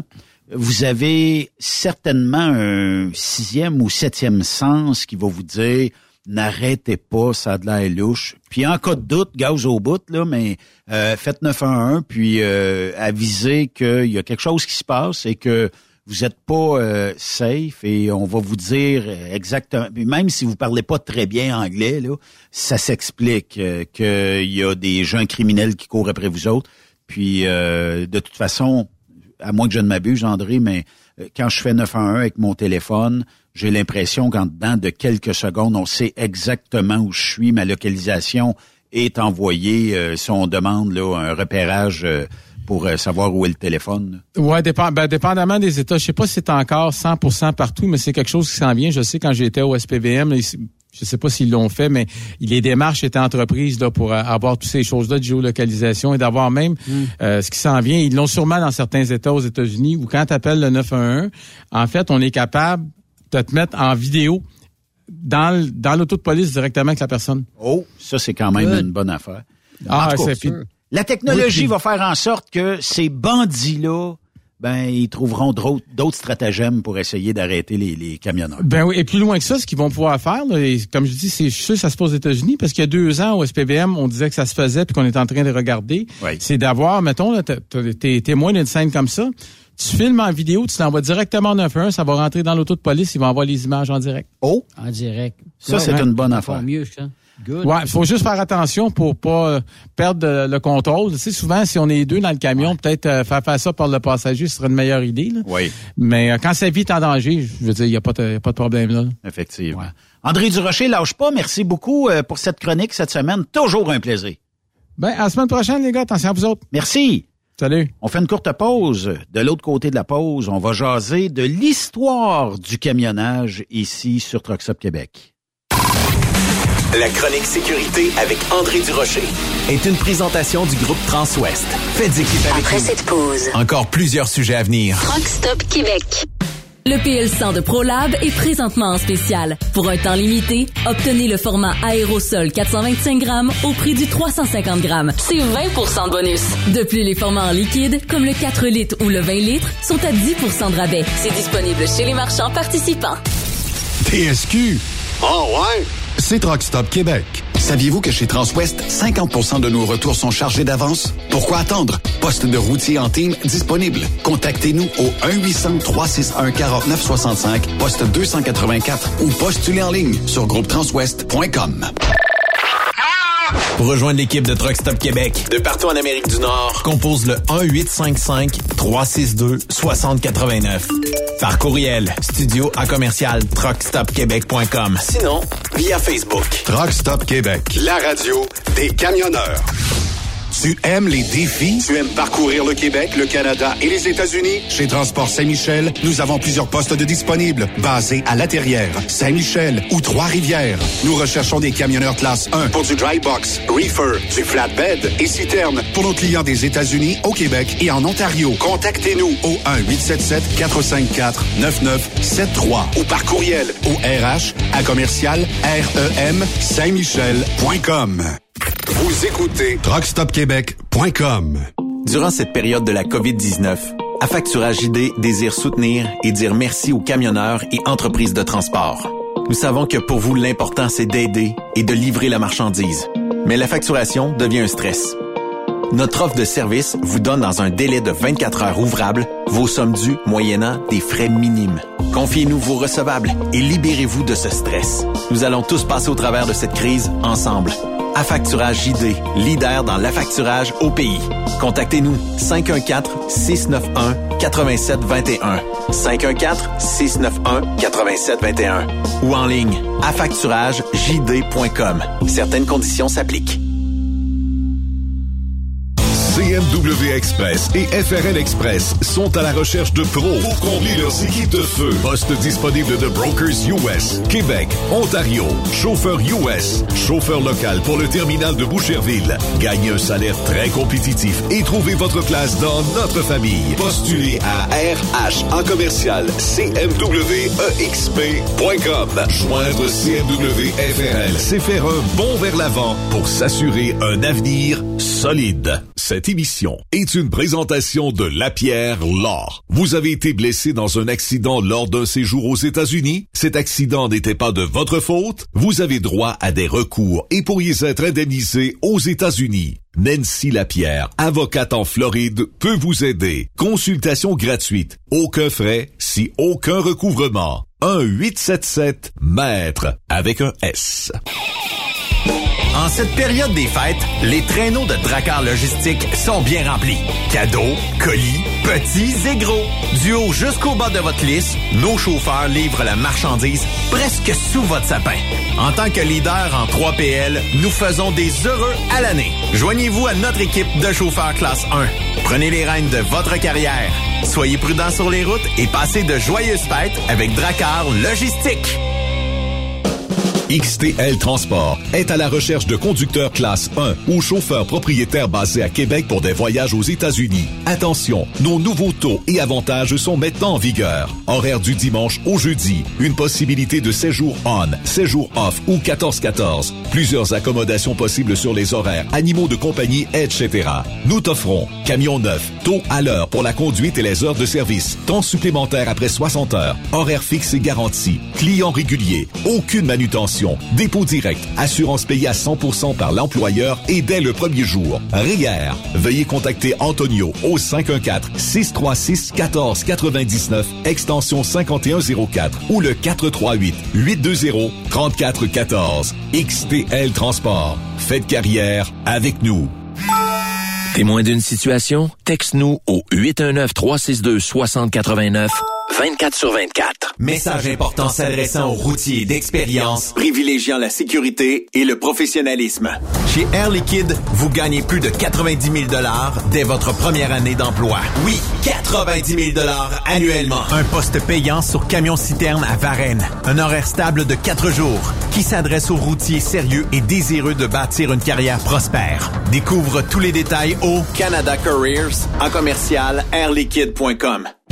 Vous avez une petite entreprise qui souhaite offrir à son personnel les mêmes avantages que les grosses flottes? Avec la RPQ, c'est possible. Assurance collective, compte national pour des pneus, escompte pour l'achat de pièces, rabais pour clinique médicale privée, firme d'avocats spécialisés, affacturage et tellement plus. Et oui, ces avantages exceptionnels sont même disponibles pour les ateliers mécaniques et les unités mobiles pour véhicules lourds. N'attendez plus. Contactez l'ARPQ à Vous voulez offrir un cadeau? Choisir une entreprise qui célèbre le camionneur et met de l'avant l'esprit de famille? Visitez le fr.erbgroup.com. Truck Stop Québec. Benoît Thérien. Vous écoutez le meilleur du transport. Truck Stop Québec. Yves, je sais que ça fait quoi? Ça fait deux, trois ans que tu es avec nous autres, à peu près? Déjà, on va faire deux ans au mois de mars. Deux euh, ans. cher. Euh, On parle régulièrement des truck stops ici, tout ça. Mais là, je vais ajouter à ta culture euh, l'histoire de certains truck stops et des truck stops en général par nul autre que le meilleur pour nous l'expliquer, Jean-Pierre Roule. Comment ça va, JP? Ça va très bien, M. Benoît, mais c'est pas l'histoire des truck stops, c'est l'histoire du camionnage en Du camionnage. C'est correct. Good. Je pensais qu'on parlerait de truck l'histoire des truck stops. Moi, j'étais pour dire, il est 5 heures et quoi, et 7. bon, on va commencer à cuisiner, euh, je sais pas, moi, un petit bar à salade TA ou... euh, Ben, ça pourra être, euh, ça pourra être pour une autre chronique, parce Oui. que même avec l'histoire du camionnage, il y a beaucoup de choses à dire. J'ai fait un petit résumé, là, mais euh, il y a beaucoup de choses à dire. Ben, c'est ça. L'histoire du camionnage, ça part où, euh, Jean-Pierre? En quelle année vous pensez que ça peut avoir commencé? Que le premier camion est né en Amérique du Nord. Il y a 100 ans. Début du siècle. C'était pas un Ford, justement, qui avait été transformé? Moi, je dirais 100 ans. Euh, 2022, euh, 1920, 1930. Tabarouette, euh, ça fait 110. longtemps que ça, ça fait longtemps que tout existait. Le, le- au- au- ce premier camion est né en 1896 Tabarnouche. OK, quand même. par un certain ben, Gottlieb, euh, tu parles de Gottlieb de oh, c'est Daimler. Ça vous dit quoi, Daimler? Daimler, Ben, Chrysler. ben oui, Daimler. Chrysler, c'est ça qui est devenu. Il avait converti une le charrette tirée par des chevaux. OK. Il avait mis dessus à l'arrière un moteur deux cylindres tu prends de 4 chevaux, euh, euh, c'est ça, un moteur 4 chevaux, 2 cylindres, excuse. À l'arrière de, oui, oui, oui, à vapeur. À l'arrière de la charrette. OK. C'était un, c'était un, un- aussi moteur pour voiture de, de touriste qui, qui- que lui, il avait modifié pour mettre ça sur, sur une charrette. quand, on, quand on dit charrette, euh, les, c'est les pneus ou les roues, ça ressemble à quoi? Ben, ça devait être en bois. Avec le contour bois métal. Avec, avec le contour en métal, avec une de, de métal pour tout bien retenir ça. Oui, oui, oui, c'est ça. En- et ensuite de ça, en, en- aussi 1900, Jack et Gus Mack de, Ah. de, de aussi Brooklyn ont, euh, ont le fondé une compagnie qui va devenir Mack Truck. Ben oui. Tu sais, les camions Mack.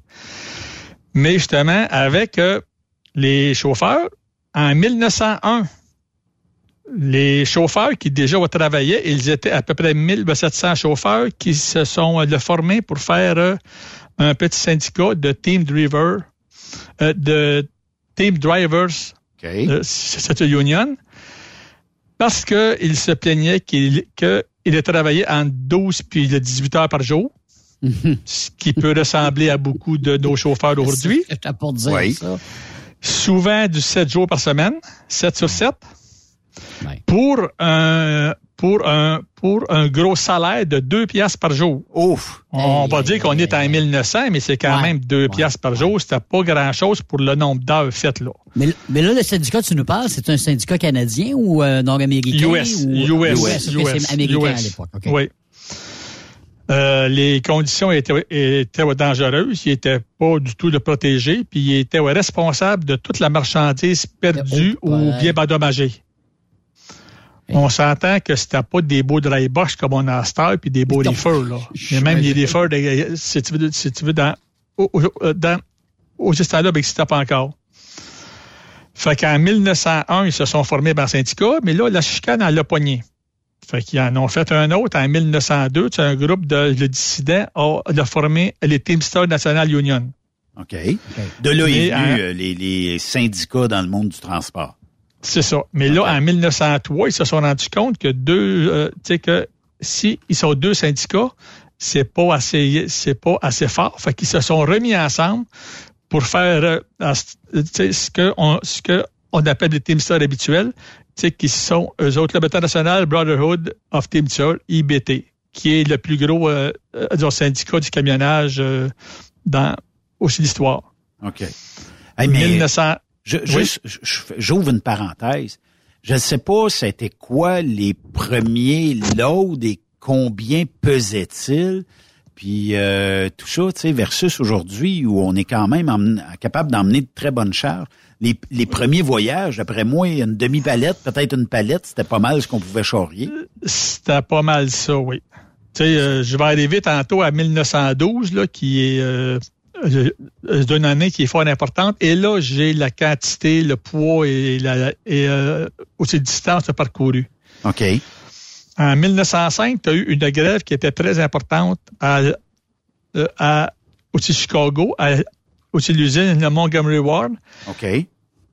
Parce que justement, euh, tout le monde était comme aussi traité ben, comme euh, dire pas grand chose. Puis Uh-huh. toutes les puis euh, aussi et aussi tous les autres syndicats à l'intérieur parce que ça c'était euh, c'était un, un au- au- au- aussi gros centre euh, aussi commercial style un peu euh, Sears ou Eaton, tu sais. OK. Un genre de centre de distribution ou euh, euh, plus euh, centre d'achat? Les deux. Tu avais le gros magasin pour vendre à tout le public, mais tu avais le centre de, aussi de distribution, où c'est que les gens étaient, euh, disons, traités euh, de façon euh, pas très bien. Oui, tu sais. Ouais. Et donc là, ben, le syndicat pour les camionneurs s'est associé avec les aussi, aussi avec les autres syndicats en dedans pour se mettre là tout ensemble pour dire, regarde, tu vas comprendre que nous autres, il faut que ça marche là, comme ça. Tu sais, là. Oui, effectivement. Mais euh, ça l'a viré par euh, une. euh, tu sais, là, disons que dans. Disons que dans, aux temps-là, la police, ça marchait avec euh, ceux qui avaient de l'argent. Hein? Ça. Oui. Fait que les compagnies ont dit, garde, faut que tu. Les enveloppes que- brunes, Jean-Pierre. Ouais. Ça il faut que- à l'époque. Ouais.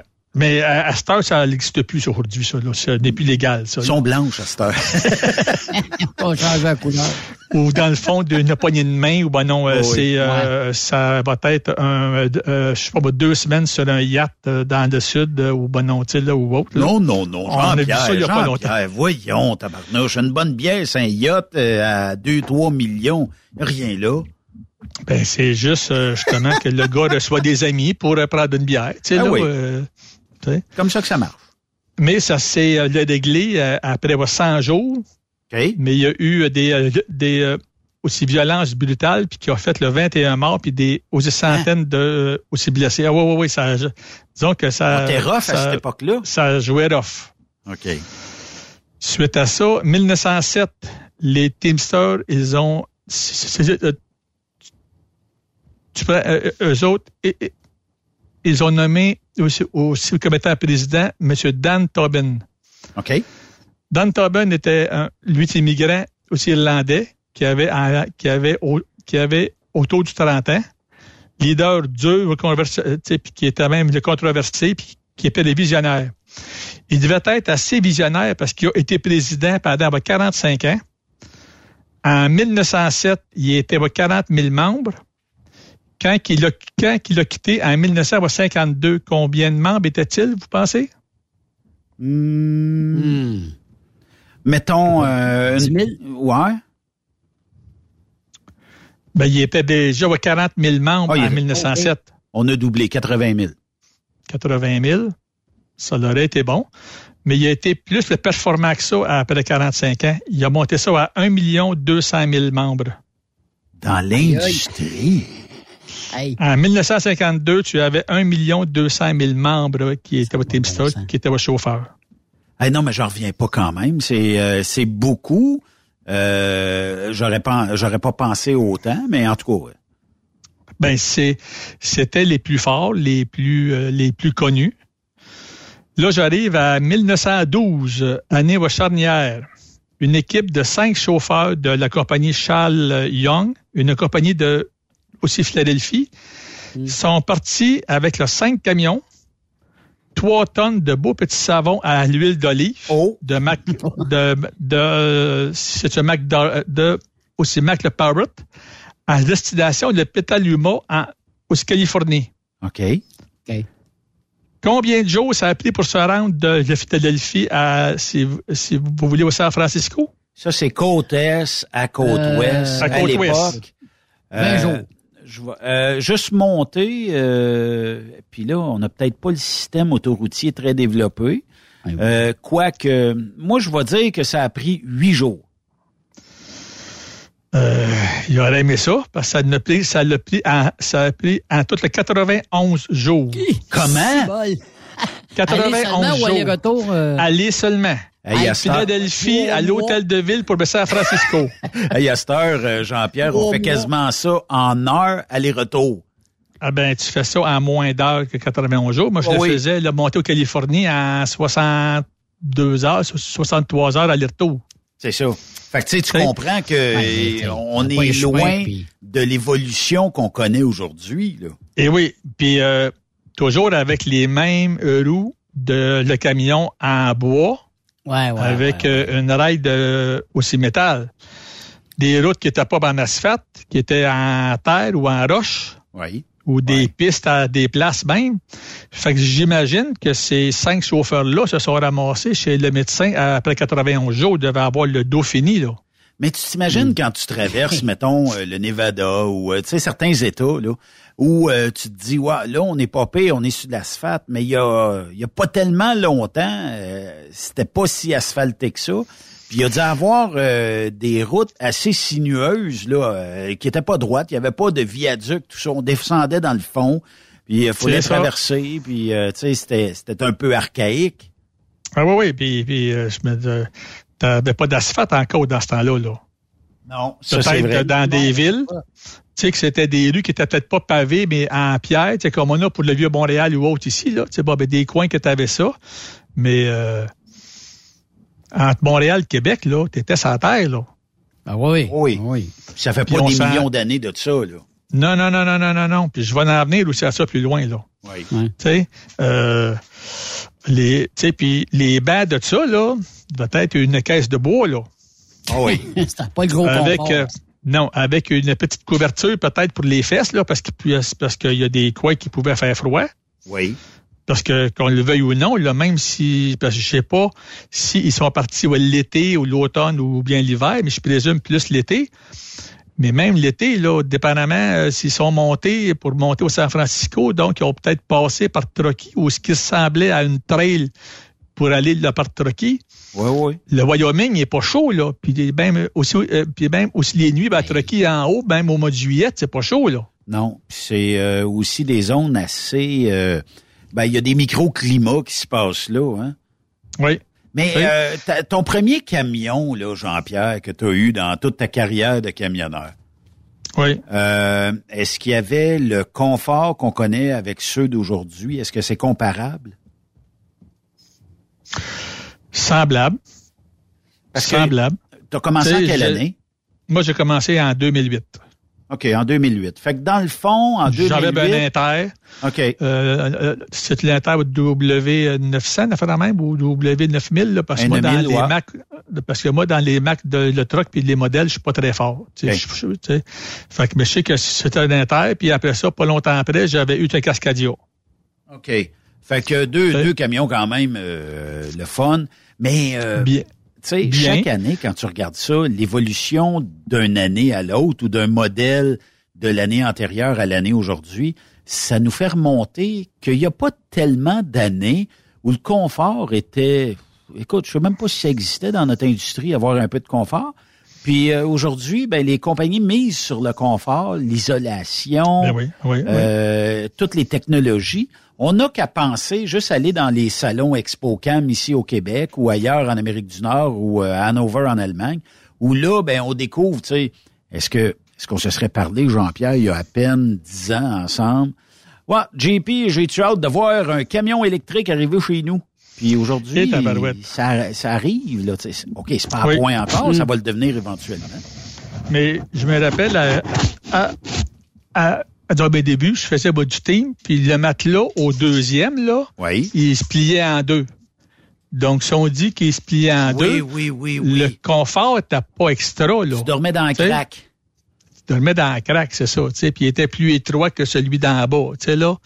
Puis euh, c'était pas des matelas de forme comme on a à heure qui sont, qui sont quand même beaucoup mieux. tu sais. Ils Oh, se oui. sont rendus compte avec le temps que les matelas, euh, tu dors là-dessus. Là. Il n'y avait pas de mousse mémoire à l'époque. Non. Si tu veux que ton si tu veux que ton chauffeur puisse bien récupérer, ben il faut qu'il dorme comme faut. Ouais. Tu sais là? Oui. Fait que mets euh, deux, 300 pièces en plus ou ben même les 1000 pièces en plus, puis ton chauffeur là, va être heureux. Tu sais là. Oui. Puis 1000 pièces d'une carrière de camionneur, c'est pas beaucoup pour le garder heureux puis le garder chez C'est vous. pas beaucoup. Quand que j'ai commencé, ben, l'inverteur n'était pas dans mon truck là. Si j'en Ouais. voulais un, je devais moi-même le payer. Et puis, euh, on, Dieu seul sait combien ça coûtait euh, d'un premier convertisseur de courant, là.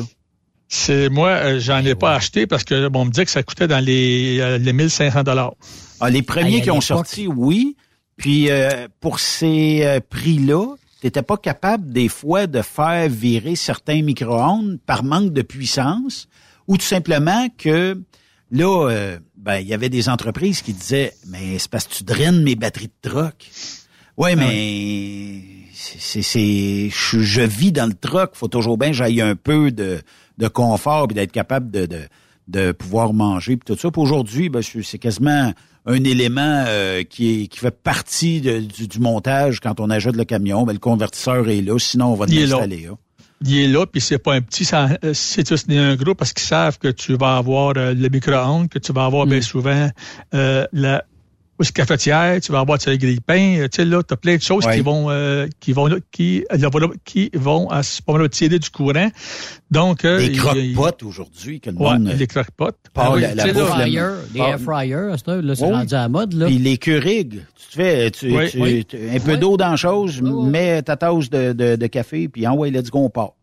Go, c'est ça. Mais, mais comme euh, mais comme tu disais aussi, les croque-potes, c'est un charme. Tu peux te faire de la bouffe euh, comme tu peux faire à la maison. Tu mets ça le matin, tu pars ça, puis euh, si- tu veux le soir, c'est tout cuit, c'est tout bon, c'est c'est tout goûteux, tu sais là, euh, ça change un petit peu de la bouffe euh, des restos, tu sais là. Ouais, de la moulée. Ouais, de la bouffe de resto. ouais. On te sert ça dans un sac des scram. Va-t'en. Hey, ça a bien changé. Ah ouais. Donc, euh, 1914-1915, le camion moderne vient d'émerger. Euh, T'as M. Newman et M. Frohaus, Frohauf, excusez, ont eux autres inventé la aussi semi-remorque, parce que jusque-là, c'était toujours du camion à straight body, comme on dit là. Oui. C'était pas avec une remorque puis tout ça, là. En 1914-1915, ils ont inventé justement la sellette, puis que tu pouvais t'atteler tout ça. Euh, en l'espace de trois ans, ils ont créé à peu près le 1000 brevets. Avec, euh, ben. une, avec à peu près 100 usines euh, au, euh, euh, au- au niveau des États-Unis, avec la 80 concessions. Au, au- au- tu peux autant aux États-Unis que, au- au- que aussi dedans, aussi le monde entier. Mais tu sais, c'est- juste depuis 1915 que tu as les semi-remorques que tu attelles comme on fait là, que tu te recules, tu te pines, puis tu t'en vas, là. Tu sais. Ouais. Avant ça, c'était rien que le straight body. Mais cette compagnie, qui était la Fru- la euh, tu pognes le Fru Off, euh, le Trailer Company, a eu des troubles financiers en 1964. C'était plus aux mains de, la famille. Puis euh, en, mille- en- en- en- aussi 1980, c'était sur le bord de faire faillite. Puis ça a été acheté par une compagnie qu'on ne connaît pas, le Wabash. Ça vous dit de quoi, ça, Oui, Wabash? ben oui. Wabash, Ben oui, c'est ça, oui. Wabash. C'est une grosse compagnie qui fait euh, des aussi remorques heure. Mm. Ils l'ont acheté en, en, euh, en- eux autres, le 1997. Juste, ce- tu sais, donc, qu'il que, il avait plus grand-chose, tu sais, là. Mais- Mais, ils ont acheté ce qui restait, puis, puis tout les, euh, le, brevet, puis ainsi de suite. Mais euh, il y a eu énormément d'entreprises qui avaient l'œil sur, comme tu dis, le Fruoff et euh, Great Dane aussi. Là. Tu sais, il y avait, c'était Oui. comme, je sais pas, c'était-tu le Harley des des des, des, des, des remorques? Il y, a- il y avait comme un engouement à un moment donné là-dessus. La Wabash aussi, là. Mais euh, on dirait Ben que Fruoff ou euh, Great Dane, il y a eu énormément d'entreprises qui ont opté pour ce type de remorque-là pendant quelques années. Aujourd'hui, on en voit un petit peu moins, mais on en voit quand même quelques-unes ici et là. là. On en voit encore, mais c'est parce qu'il y en a qui ont, euh, ils ont créé d'autres modèles avec d'autres, euh, d'autres, euh, euh, disons, c'est tout un avantage. Tout le côté d'aluminium super léger à cette heure qui est rendu comme une norme sur plein de Ouais. choses. C'est là pour que tu pèses le moins possible pour mettre plus de, de, euh, c'est stock possible, tu sais là. Ouais. Mais euh, bon. Mais là, on, on, on va arriver dans des choses qui sont plus des lois. Hmm. 1918, le, le Maine, ils ont été les premiers à mettre une limite de poids Oh, sur les camions remorques sur les routes. OK. Quel poids pouvait-il vous transporter, vous pensez? Colin, dans le euh, même. Maximum. Oui. Euh, J'y vais avec 10 000 livres. Ouais. Peut-être. oh, T'as 5 000, va faire le contraire. Mais, mais la moitié de. Vous êtes un petit peu trop bas. ouais, 18 000 livres. 18 000 livres. Ah, OK. Oui. On est loin de, en- de aussi encore de 80 000 livres. Là. Mais On moi, Jean-Pierre, 18 c'est 000 parce que livres. j'ai dans ma tête que à cette époque-là, c'est le genre de gros pick-up trois quarts de tonne qui charrie. euh, tu sais, je comprends qu'il y a une La fifouille. euh, suspension, ça doit être, doit être Ben, terrible. c'est ça, tu sais. Euh, dans ma tête, c'est un peu ça, là, euh, l'espèce de, de type de camionnage que j'ai en tête. Je me trompe, là, visiblement, mais j'avais pas l'impression qu'on était capable de tirer 18 000 livres. Il était capable, mais justement, euh, ça roulait seulement pas vite parce que les, si tu- les pneus n'étaient plus en bois, ça c'est sûr. Ouais. Mm. Il était en, En quelle année ça a changé, justement, de, de, de bois à, avec des pneus en caoutchouc? Euh, Est-ce Ah. que tu as cette information-là? J'ai pas l'information de quand que ça a changé de bois à caoutchouc. J'ai l'information euh, du caoutchouc pour les pneus gonflés. OK. Oh. Mais en 1918, on est encore à- avec du pneu plein avec du caoutchouc. OK, quand même. Donc, ça mieux que la mieux que la roue de bois, mais quand même dur un peu pour les fesses puis le dos, hein, je pense. Ah oui. Il y a des mal de dos, euh, on connaissait ça. Pour les, les old school truckers, le mal de dos, ça faisait partie du métier. Oui. Ah oui, oui, oui. C'était comme Fait ça. que, Avec le Maine, ben, il est venu, après 1918, euh, les postes de le peser sur le bord des routes. Hmm. Et ça s'est dépendu dans tous les États comme une petite traînée de poudre. OK. Quand est-ce qu'ils ont créé un système pour contourner les balances? Tu sais, là, euh, il y a le aussi, euh, moi j'étais j'étais habitué avec le système pre-pass, que quand tu étais dans ton camion, puis que, que où la balance, elle était ouverte, mais que tu avais un, le signal en dedans qui te mettait vert, ça veut dire que tu peux le bypasser la balance. Euh, Parce que tu es reconnu comme étant une compagnie fiable, qui n'a pas beaucoup de, de contraventions, puis qui est respectueuse des lois. En quelle année pensez-vous que, que si vous voyez les premiers systèmes là, pour contourner euh, les balances ont fait leur apparition? Et misère, tu Moi, je dirais les années nous- 40, mettons. Tu nous en poses une bonne en maudit. Je dirais peut-être... Euh, oh, dans- Pour vous aider un petit début peu, il faut qu'il y ait- 90, tiens. faut qu'il y ait un système électronique un petit peu qui marche. Là, Ah, ben là, des ouais, ondes, c'est tant qu'à ça. OK, t'as un peu. Bon, là, début t'es un peu 90. loin. Ouais, peut-être euh, début 2000. 1980. Ah, OK. que ça là, que c'est pas toutes les places. Ça l'a ben, commencé. Aller encore aujourd'hui à l'État de New York et il n'y a aucune façon que tu peux le bypasser des balances quand que c'est ouvert. OK. Eux autres n'ont pas en. Mais c'était quoi, autres- euh, Jean-Pierre? Y avait-tu l'espèce de transpondeur à l'époque? C'était quoi qui nous disait qu'on pouvait bypasser? Euh, bonne question, j'ai pas trouvé l'information. OK. Est-ce que c'était dans ton truck qu'il y avait de quoi ou est-ce que c'était par CB? Je pense pas. Non, mais tu sais, euh, il y a certaines balances, des fois, qui te le disent. Là, tu sais, il y a un panneau euh, à affichage Oui. variable qui te dit bypass.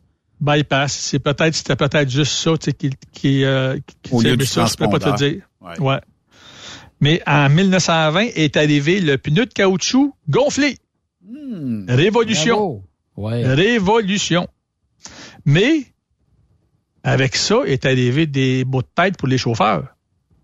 Tu veux dire? À cause, à cause de quoi, vous pensez? Les flats? Les crevaisons. C'est en plein ça. Ouais. Trop fragile. Où c'est, que- où c'est que je vais me faire réparer? Qui qui va me réparer? Combien de temps m'a être pris sur le bord du chemin? C'est pour ça qu'on avait des kits de tire en dessous des remorques. Ben, c'est eux autres même qui faisaient les... Ben, le chauffeur était aussi mécanicien, là. Ouais. Bien plus qu'aujourd'hui. Ben plus, ben regarde, moi, j'aurais pu faire mon cours en 1983. J'avais pensé de devenir chauffeur. Mais dans ce temps-là, au niveau du CFTR, pour être chauffeur, tu avais un cours en mécanique aussi quasiment là. T'avais pas le Il choix. donnait- fallait que tu aies une, une base en mécanique. Une base pour que là, tu t'arranges. Puis moi, la mécanique, ça, c'est disons de choses qui me puent au nez. Et j'aime pas ça.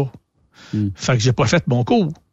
J'ai attendu, mais j'ai- disons que les choses ont, ont- se sont faites que j'ai passé à autre chose. Puis quand, qu'en 2017, j'ai voulu faire mon cours, je me suis informé, puis là, on m'a dit qu'il n'y avait plus le côté mécanique. Oh. Est-ce que vous vous rappelez, puis je me rappelle de ça sur ma de voiture, mais les camions, c'était pareil. Quand tu avais du trouble à partir, tu enlevais le couvert du carburateur, puis avec ce tournevis, tu allais ouvrir euh, le Ouais. petit panneau pour que ça marche mieux, là, tu sais, là. Euh, J'ai vu Ouais. mes oncles faire ça, moi. Oui, ça, c'est Ben, c'est ça. Ben, moi, je l'ai fait dans les années 80, là. Ouais. À cette heure, tu peux-tu faire ça? Sur ton char que tu as acheté? Non, oublie ça. Oublie ça. Oublie ça, tu même plus de, de carburateur. T'as 86 000 Injecteur, de puis- sensor. Ouais. Mais c'est ça. Tu sais, là, il y a plein de choses que dans le temps, tu pouvais faire, mais heure, tu touches plus à rien. Tu peux plus euh, ne toucher à rien. Tu, si tu veux, tu n'as même pas accès. Effectivement. Ben, C'est ça. Puis c'est trop compliqué. Puis c'est ça, ben, tout marche là, par l'ordinateur. Exactement. L'ordinateur s'occupe de ça. Ouais. Mais les, mais euh, les crevaisons, dans ce temps-là, étaient aussi monnaie courante parce que qu'est-ce qui peut, qu'est-ce qui peut créer une crevaison? Ben, Les roches pointues, Les- les articles roches, de métal. Les, les- ouais. Puis les trous, Oui. Oui.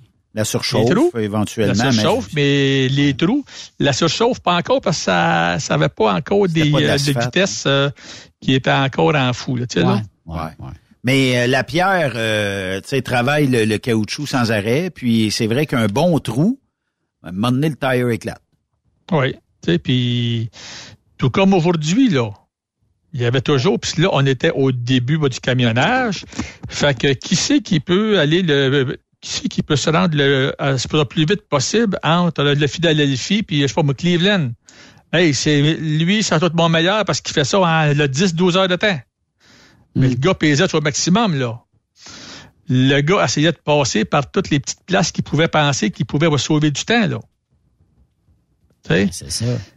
Euh, C'était tout le temps, on pousse la machine au maximum, là.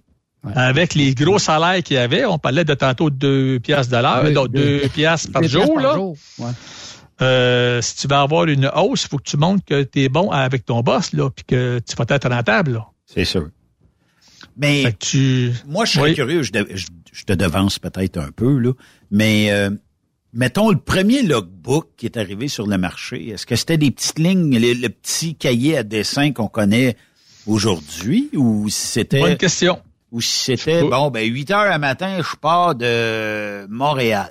Midi, euh, je suis rendu à Albany, New York. Puis euh, tout ça, tu sais, je, sais- je sais pas comment c'était, hein, les premiers euh, les premiers logbooks. Aujourd'hui, on est rendu à l'électronique du logbook. L'électronique. Mais je parle avec un chauffeur mais qui n'est plus à chauffeur, mais au début des années 80, il montait en Floride avec pas de logbook, rien, là. C'était ça, belle vie, ça, Jean-Pierre? Il s'est fait coller après, je pense, trois ans sur une belle balance. Puis là, ils ont demandé son log. Il dit, what's that, tu sais, là? Ouais. Je n'en ai pas, là. Puis là, ben, le gars, tu sais, là, justement, était là, bien rasé, puis tu sais, là, au- au- aussi bien mis, parce que quand que j'ai commencé, on avait des logs euh, de papier qui étaient euh, avec du caoutchouc, ben, comme on dit, tu sais, qui pouvaient être extensibles un petit peu. Si tu te fais coller, puis tu as la barbe longue, puis tu as, les, euh, des poches en dessous des yeux, euh, tu te faisais ramasser, c'était presque sûr, là. Mais si tu étais bien rasé, puis tu n'avais pas de l'air trop fatigué, ben ton log avait du sens, fait que tu n'étais pas trop fatigué, puis tu n'étais pas trop écœuré avec ça, là. Tu sais, là. Mais le bon vieux CB du temps, hein, qui pouvait nous stouler toutes, qui pouvait nous On dire va on Oui. va l'emmener plus tard avec ça, inquiète pas. 1934, la grève générale pour aussi Minneapolis, qui est une autre grève qui a été très sanglante à aussi Minneapolis. On a ici euh, le Black Friday, hein? Oui. Eux autres, ils ont le, euh, si tu veux, le 20 juillet, c'est euh, aussi, aussi connu mais comme étant le aussi le Bloody, aussi Friday. Bloody Friday? Bloody, B-L-O-D-Y. OK. Le, aussi vendredi va sanglant. Ouais. La police avait eu ordre de, de tirer dans la foule de, de grévistes. Quand même. On tire pour les arrêter. That's it, that's. Ôtez-vous Ça ou l- faites tirer. C'est ça. Fait qu'il y a eu des morts en quantité industrielle. Ça l'a fini par la garde, au, euh, qui, eux autres, qui se trouvent être le garde national, là, qui a été pour mettre un terme à ça. Et la ville a dû plier à la plupart des, euh, de ce que, de ce que tous les syndicats demandaient. OK. Après ça, ben, dans le même temps, et vous rappelez-vous un, un film dont ça parle des Teamsters puis des grèves euh, puis que ça se passait en 1937?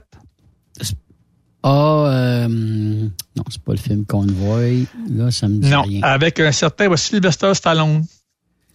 Ah, oui, oui, oui. Le film Fist, euh, Fist, Oui, oui, oui, oui, oui, oui, oui, oui, oui, oui. Ça se passait à, tu peux à Cleveland, 1937, où c'est que le, le syndicat de Teamster a pris encore de, de l'envol et qui se basait sur ce qui s'était passé à Minneapolis là, trois ans avant.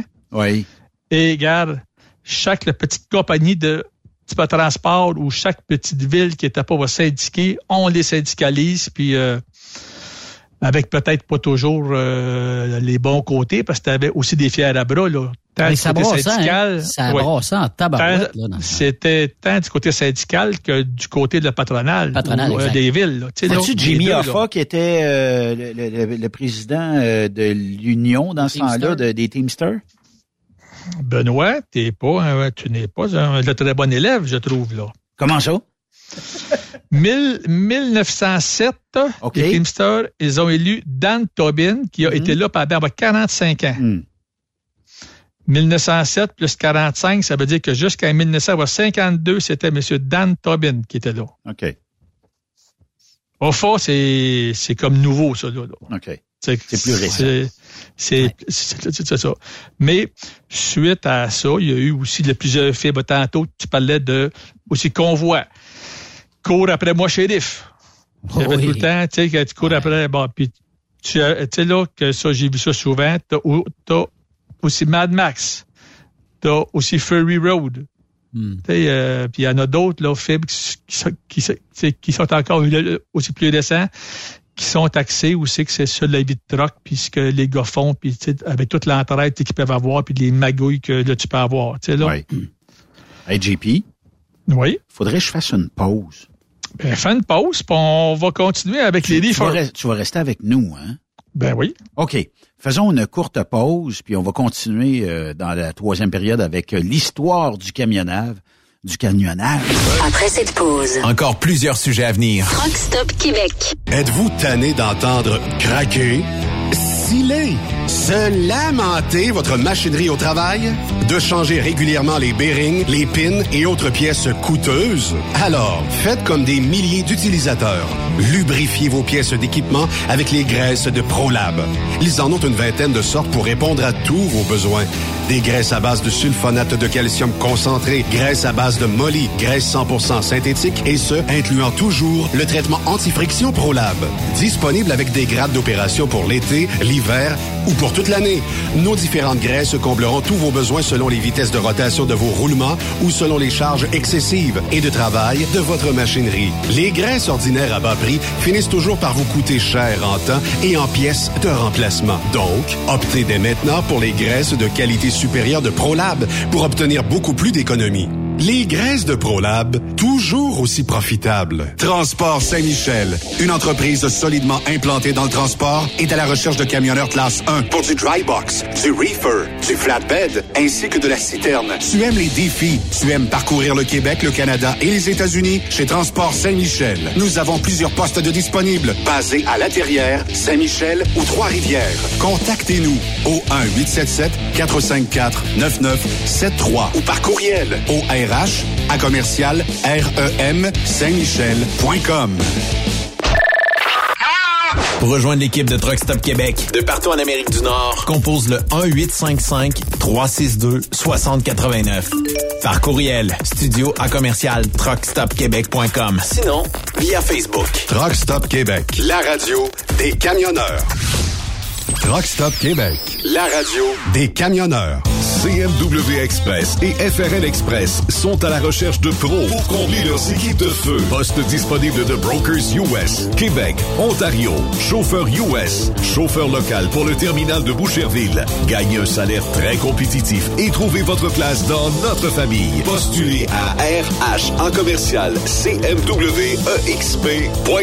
Joindre CMW FRL, c'est faire un bond vers l'avant pour s'assurer un avenir solide. Cette émission est une présentation de Lapierre Law. Vous avez été blessé dans un accident lors d'un séjour aux États-Unis? Cet accident n'était pas de votre faute? Vous avez droit à des recours et pourriez être indemnisé aux États-Unis. Nancy Lapierre, avocate en Floride, peut vous aider. Consultation gratuite. Aucun frais, si aucun recouvrement. 1-877-MAître avec un S. XTL Transport est à la recherche de conducteurs classe 1 ou chauffeurs propriétaires basés à Québec pour des voyages aux États-Unis. Attention, nos nouveaux taux et avantages sont maintenant en vigueur. Horaire du dimanche au jeudi, une possibilité de séjour on, séjour off ou 14-14. Plusieurs accommodations possibles sur les horaires, animaux de compagnie, etc. Nous t'offrons camion neuf, taux à l'heure pour la conduite et les heures de service, temps supplémentaire après 60 heures, horaire fixe et garanti, client régulier, aucune manutention, dépôt direct, assurance payée à 100% par l'employeur et dès le premier jour. RIER. Veuillez contacter Antonio au 514-636-1499, extension 5104 ou le 438-820-3414. XTL Transport. Faites carrière avec nous. Pour plusieurs camionneurs et brokers, la comptabilité, c'est compliqué et ça demande des heures de travail. Céline Vachon, comptable dans le transport depuis 20 ans, est votre solution. Roulez l'esprit en paix. Céline s'occupera de votre comptabilité, votre tenue de livre, vos déductions, vos remises de taxes, vos impôts personnels et de société, et même du démarrage de votre entreprise. Le tout sous une même adresse. Vous êtes meilleur pour rouler? Nous, c'est de faire votre comptabilité. Un seul numéro. 450-649-1744. 450-649-1744. Céline Vachon. Une vraie mère pour les camionneurs. Parfois, la recherche d'un emploi, c'est compliqué et ardu. Ça, c'est parce que t'es jamais venu porter ton CV chez Transport Gilmire. C'est simple. Chez Gilmire, t'as la possibilité d'être basé à Montmagny, Longueuil, Toronto ou Lapocatière. Les équipements sont récents. On offre également un bonus à chaque trois mois. Sans oublier que tu seras payé au millage réel parcouru. Et bienvenue aux nouveaux diplômés. On a tout ce qu'il faut pour te plaire. Pour plus d'informations, RH en commercial gilmire.com ou le 418 248 3030 poste 285. Et sur le web, gilmire.com. Truck Stop Québec, la radio des camionneurs. T'as de l'information pour les camionneurs? Texte-nous au 819-362-6089. 24 sur 24. VTL Transport est composé d'une équipe incroyable et c'est grâce à eux que nous atteignons nos objectifs. Il ne manque que vous. Nous sommes présentement à la recherche de chauffeurs classe 1 basés à Saint-Laurent. Nous offrons du travail local, régional et pour les États-Unis. Voici nos postes disponibles. Chauffeur classe 1 pour Montréal-Kingston. Chauffeur US. Chauffeur de train routier. Nos avantages. Salaire compétitif, avantages sociaux, camions récents. Contactez Élise Benoît. Élise à commercial vtltransport.com 514-296-9408. VTL, synonyme d'une belle carrière en transport. Durant cette période de la COVID-19, Affacturage JD désire soutenir et dire merci aux camionneurs et entreprises de transport. Nous savons que pour vous, l'important, c'est d'aider et de livrer la marchandise. Mais la facturation devient un stress. Notre offre de service vous donne dans un délai de 24 heures ouvrables vos sommes dues moyennant des frais minimes. Confiez-nous vos recevables et libérez-vous de ce stress. Nous allons tous passer au travers de cette crise ensemble. Affacturage JD, leader dans l'affacturage au pays. Contactez-nous 514-691-8721. 514-691-8721.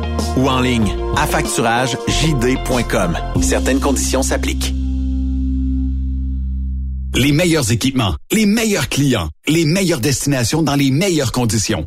Transwest recrute les meilleurs conducteurs en team. Informe-toi au 1-800-361-4965, poste 284 ou postule en ligne sur groupetranswest.com.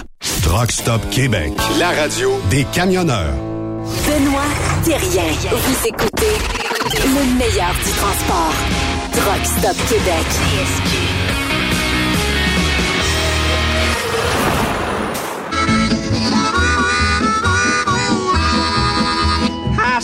At a roadhouse in Texas, a little place called Hamburger Dan. I heard that old jukebox a playing a song called The Truck Driving Man. The waitress then brought me some coffee. I thanked her but called her again. I says that old song sure does fit me, cause I'm a truck driving man. Of coffee, for it is the best. Truck Driving Man de Terry Oui. Fell. En 1954. 1954. Je vous rappelle qu'on est avec Jean-Pierre Roule qui nous relate l'histoire du camionnage. Je pense qu'on n'aura pas assez du show aujourd'hui. Il va falloir Ah, te non. réinviter euh, pendant trois semaines d'affilée euh, parce qu'il y en a de l'information. Ouais, non, Ah, mais c'est parce qu'il y en a, il y a de l'information là-dedans, puis oui, c'est ben super oui, il y en a intéressant en beaucoup, plus. Il y en a beaucoup. 1938. Oui. Monsieur, euh, il y a Monsieur Le Warner qui avait, euh, qui lui faisait du transport au Minnesota. Jouait au golf, puis il a reçu un appel qu'un de ses trucks était tombé en panne, puis il a perdu l'équivalent d'à peu près 80 000 dollars de l'autre aujourd'hui de poulet. Oh! Parce que dans ce Oh. temps-là, de quelle façon les camions étaient réfrigérés? Il y en Euh, avait de la glace? De la glace. OK. Donc, euh, quand il fait chaud l'été, puis t'es parqué sur le bord du chemin parce que t'es en panne, la glace fond. Mais sinon, tu te promenais de ville en ville, puis t'allais pour te faire redlacer, redlacer, redlacer, puis redlacer. Ça lui a coûté assez cher cette fois-là que lui, il a créé le camion qui Ah. était le frigorifique. Réfrigéré. OK. Ouais, ouais, ouais. Il l'a réfrigéré. OK. C'est Warner a- qui a créé ça? Oui. OK. Monsieur Charlie Warner, de. Minnesota. OK. Tu sais. Euh, il ne devait pas être trop pauvre parce que quand il a reçu l'appel, il était en train de jouer au golf. Oui, c'est ça, il doit peut-être un cassé, là, ce monsieur-là. là. C'est ça, tu sais, là, c'est ça, là. Fait qu'il euh, il devait avoir les moyens pour trouver de quoi, Gad, tu vas me, tu vas me trouver une façon que, justement, mes ventes vont être réfrigérées. Ce qui a fait que, ben, à partir de là, a commencé le transport de, de fruits et légumes de plus loin à plus loin, là. Mm-hmm. Parce que Oui. c'était réfrigéré, là. C'est sûr que, les, que le temps entre les villes ou entre les États était encore sur un trouble. Là. T'as beau avoir des fraises là, réfrigérées, mais s'ils passent deux semaines dans ta vanne, là, ils sont peut-être plus aussi fraîches quand ils vont arriver ici. Là. C'est sûr. Mm-hmm. C'est sûr. Tu? Mais entre ici puis je sais pas, au Québec, tes fraises vont être bonnes encore, même si ça te prend 10 heures à monter, parce qu'on recule il n'y a pas si longtemps, puis les distances étaient longues. Là. Oui. Mm. Ça, c'est vrai. Tu sais, euh, mais sauf que justement, tu pouvais au moins les garder au réfrigéré, puis tu pouvais les conserver encore. Tu sais, là. Oui. Ensuite de ça, arrive le 1941. Qu'est-ce qu'il y a eu de spécial dans le monde? La guerre? La guerre? La guerre. Les Américains sont entrés en guerre quand? 1941, dans ce coin-là, à peu près. Oui, oui. Mois de juin. 1942, 125 000 chauffeurs sont, euh, eux autres, enrôlés dans euh, aussi toutes les branches. OK. Pas pour chauffer les camions militaires qui amènent les soldats, pour chauffer les camions qui amènent le stock aux soldats ou qui amènent le stock au front. 125 000. 125 000 chauffeurs. Pouvez-vous croire qu'en 1940, l'armée allemande, qui était quand même très motorisée, avait aussi encore euh, des charrettes tirées par des... euh, ben, pas toutes, Des là, chevaux. mais il y avait encore euh, des charrettes tirées de par des chevaux pour amener de l'équipement. Ouais. Les Russes aussi avaient ça. euh, Les Russes aussi avaient ça. Oh, oui. Mais les Américains, eux autres, ils sont débarqués en Europe avec tous leurs camions de haute qualité. Là, ben c'est ça, c'est les Jeeps. Mais les chauffeurs devaient aller livrer du stock la plupart du temps la nuit, Hmm. au front, Hmm. toute lumière éteinte et, à- et aussi à grande vitesse pour pas se faire tirer dessus par les avions qui pouvaient voir qu'il y avait du monde en bas ou par euh, d'autres places que justement, ben, hey, euh, euh, tu sais, c'était, ben là, on voit, on voit des lumières, fait qu'on tire des obus. Hmm. Puis il y avait des mines. Il y avait, Le danger était là. il y avait un groupe de aussi chauffeurs qui étaient au- aussi afro-américains. Parce que c'était comme la chair à canon, hein? Oui, oui, oui. C'était en troc. T'as une unité qui, est, qui, a, qui a été très connue, qui était le Red Ball Express, qui aurait fait le plus de le voyage en un temps record. Mais là encore, les camionneurs ont été euh, mis euh, justement à, à- à- pour aider les Américains, tu sais, là, aussi bien gros, tu sais, là. Oui. Être serviable. Mille- Oui. Dans les années 40, entre le 40 puis 50, euh, une évolution du moteur. L'apparition du moteur diesel. Parce qu'avant, c'était encore des moteurs à gaz. Oui. Moteur diesel. Beaucoup plus puissant. Donc, ça l'a aidé. Avoir beaucoup de. Avoir Juste beaucoup de torque. Juste c'est arrête bon. une seconde. Je viens de voir qu'il y a un film sur euh, les Red Ball Express. Ça s'appelle Les conducteurs du diable. Oh! C'était sorti en 1952. Et tabarouette. Fait qu'il y a un film là-dessus, ça te donne une idée. Là. Oui. Hey, J'avais 20 ans à l'époque, moi. Ça comme ça. là. En 52, ouais, 52. OK. Ah, 1952, ouais. mais Oui, c'est ça. Tu sais, euh, le pays est passé, on parle de tout le temps le côté des Américains, de, au, sur 521 000 le kilomètres pavés en 1925 à 1 million 700 000, euh, euh, 1000 en 1945. Aïe, aïe. Ça- Le camion, en 1945, a, lui, a, lui a dépassé le train pour le trans, ben, comme étant le principal transporteur de aussi marchandises. Parce qu'il était un temps, tout se faisait par train.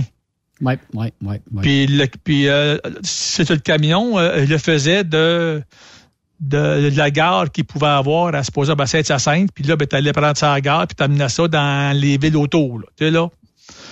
Mais après ça, ça a été avec justement euh, tout, tout euh, si tu veux, ce qui était, ce qui était, au, ce qui était, au, ce qui était au, au- ce qui était aussi camion réfrigéré, mais là, tu peux faire euh, des distances plus longues, donc le train n'était pas bon pour ça, tu sais, là.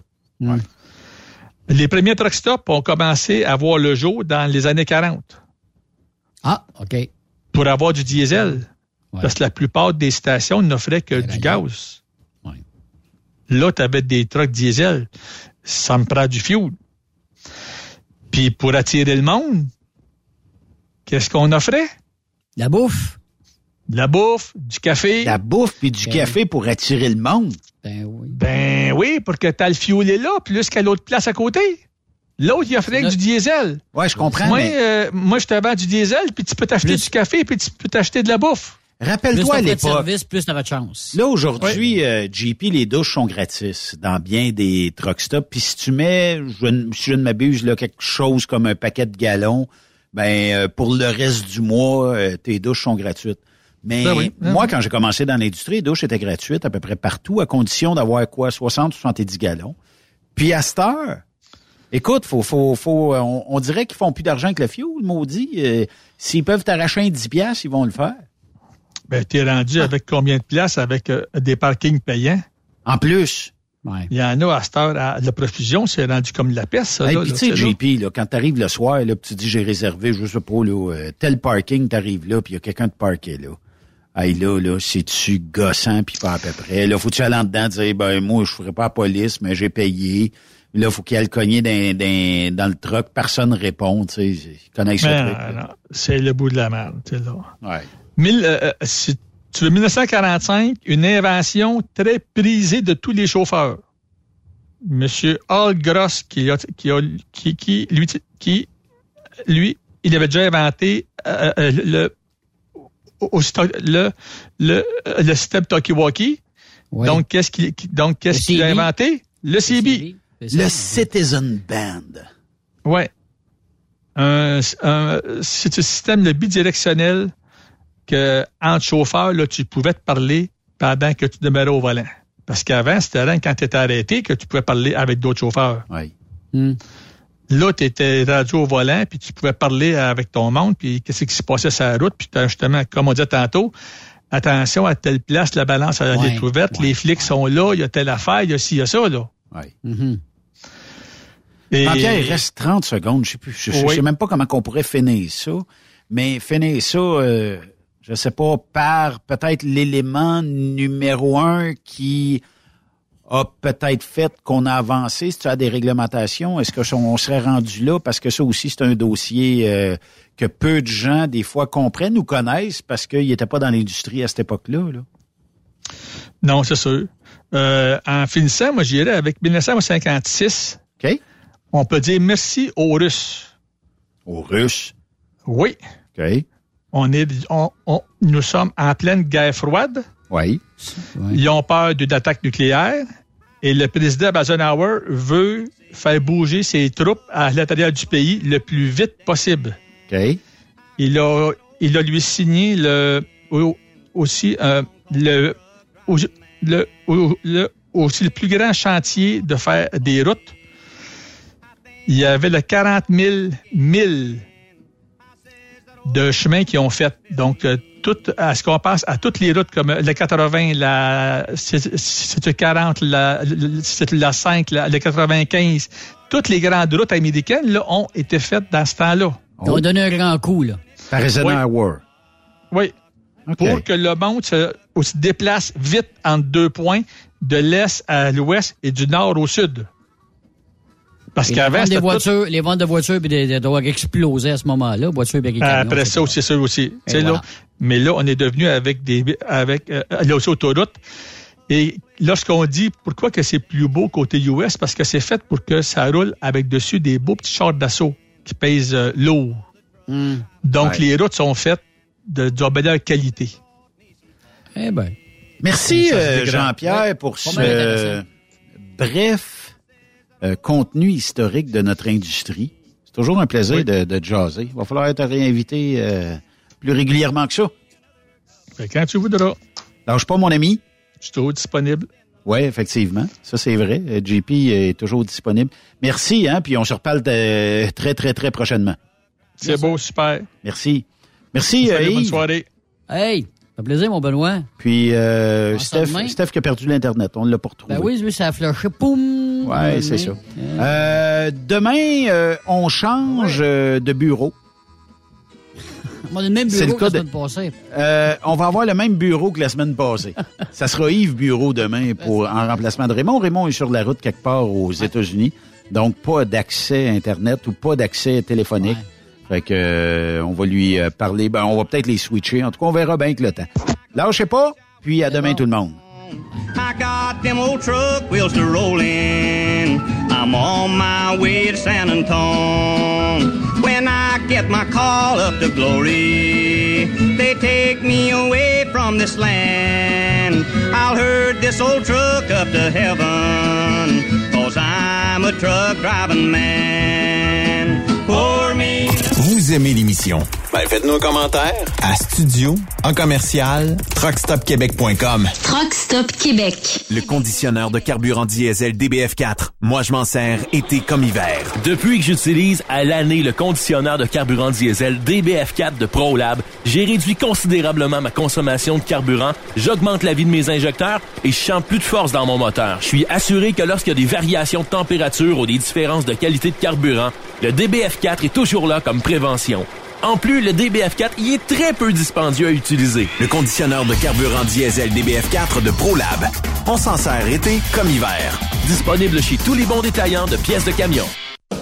XTL Transport est à la recherche de conducteurs classe 1 ou chauffeurs propriétaires basés à Québec pour des voyages aux États-Unis. Attention, nos nouveaux taux et avantages sont maintenant en vigueur. Horaire du dimanche au jeudi, une possibilité de séjour on, séjour off ou 14-14. Plusieurs accommodations possibles sur les horaires, animaux de compagnie, etc. Nous t'offrons camion neuf, taux à l'heure pour la conduite et les heures de service, temps supplémentaire après 60 heures, horaire fixe et garanti, client régulier, aucune manutention, dépôt direct, assurance payée à 100% par l'employeur et dès le premier jour. RIER. Veuillez contacter Antonio au 514-636-1499, extension 5104 ou le 438-820-3414. XTL Transport. Faites carrière avec nous. TSQ. La radio des camionneurs. C'est Truck Stop Québec. Saviez-vous que chez Transwest, 50% de nos retours sont chargés d'avance? Pourquoi attendre? Poste de routier en team disponible. Contactez-nous au 1-800-361-4965, poste 284 ou postulez en ligne sur groupetranswest.com. Il est inimitable. Chaque vendredi, je te reçois dans ma playlist. Il est sexy. Ta playlist, la playlist à Yves. Il danse comme ma tante Dolores. Deux heures de pur bonheur. Euh, tous les vendredis 16h, c'est la playlist à Yves sur Rock Stop Québec. En rediffusion les samedis et dimanches, 16h. Facile, c'est en même heure que le vendredi. Tu aimes les défis? Tu aimes parcourir le Québec, le Canada et les États-Unis? Chez Transport Saint-Michel, nous avons plusieurs postes de disponibles, basés à La Terrière, Saint-Michel ou Trois-Rivières. Nous recherchons des camionneurs classe 1 pour du dry box, reefer, du flatbed et citerne pour nos clients des États-Unis, au Québec et en Ontario. Contactez-nous au 1-877-454-9973 ou par courriel au RH à commercial REM Saint-Michel.com. The best radio for truckers. Truck Stop Québec.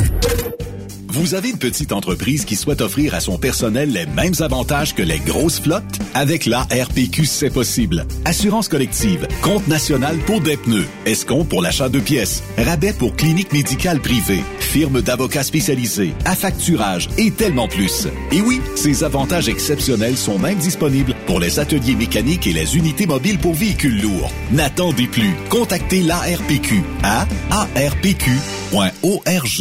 CMW Express et FRL Express sont à la recherche de pros pour combler leurs équipes de feu. Poste disponible de Brokers US, Québec, Ontario, chauffeur US, chauffeur local pour le terminal de Boucherville. Gagnez un salaire très compétitif et trouvez votre place dans notre famille. Postulez à RH en commercial cmwexp.com. Joindre CMW FRL, c'est faire un bond vers l'avant pour s'assurer un avenir solide. Tu veux interagir avec le studio? Texte-nous au 819-362-6089. 24 sur 24.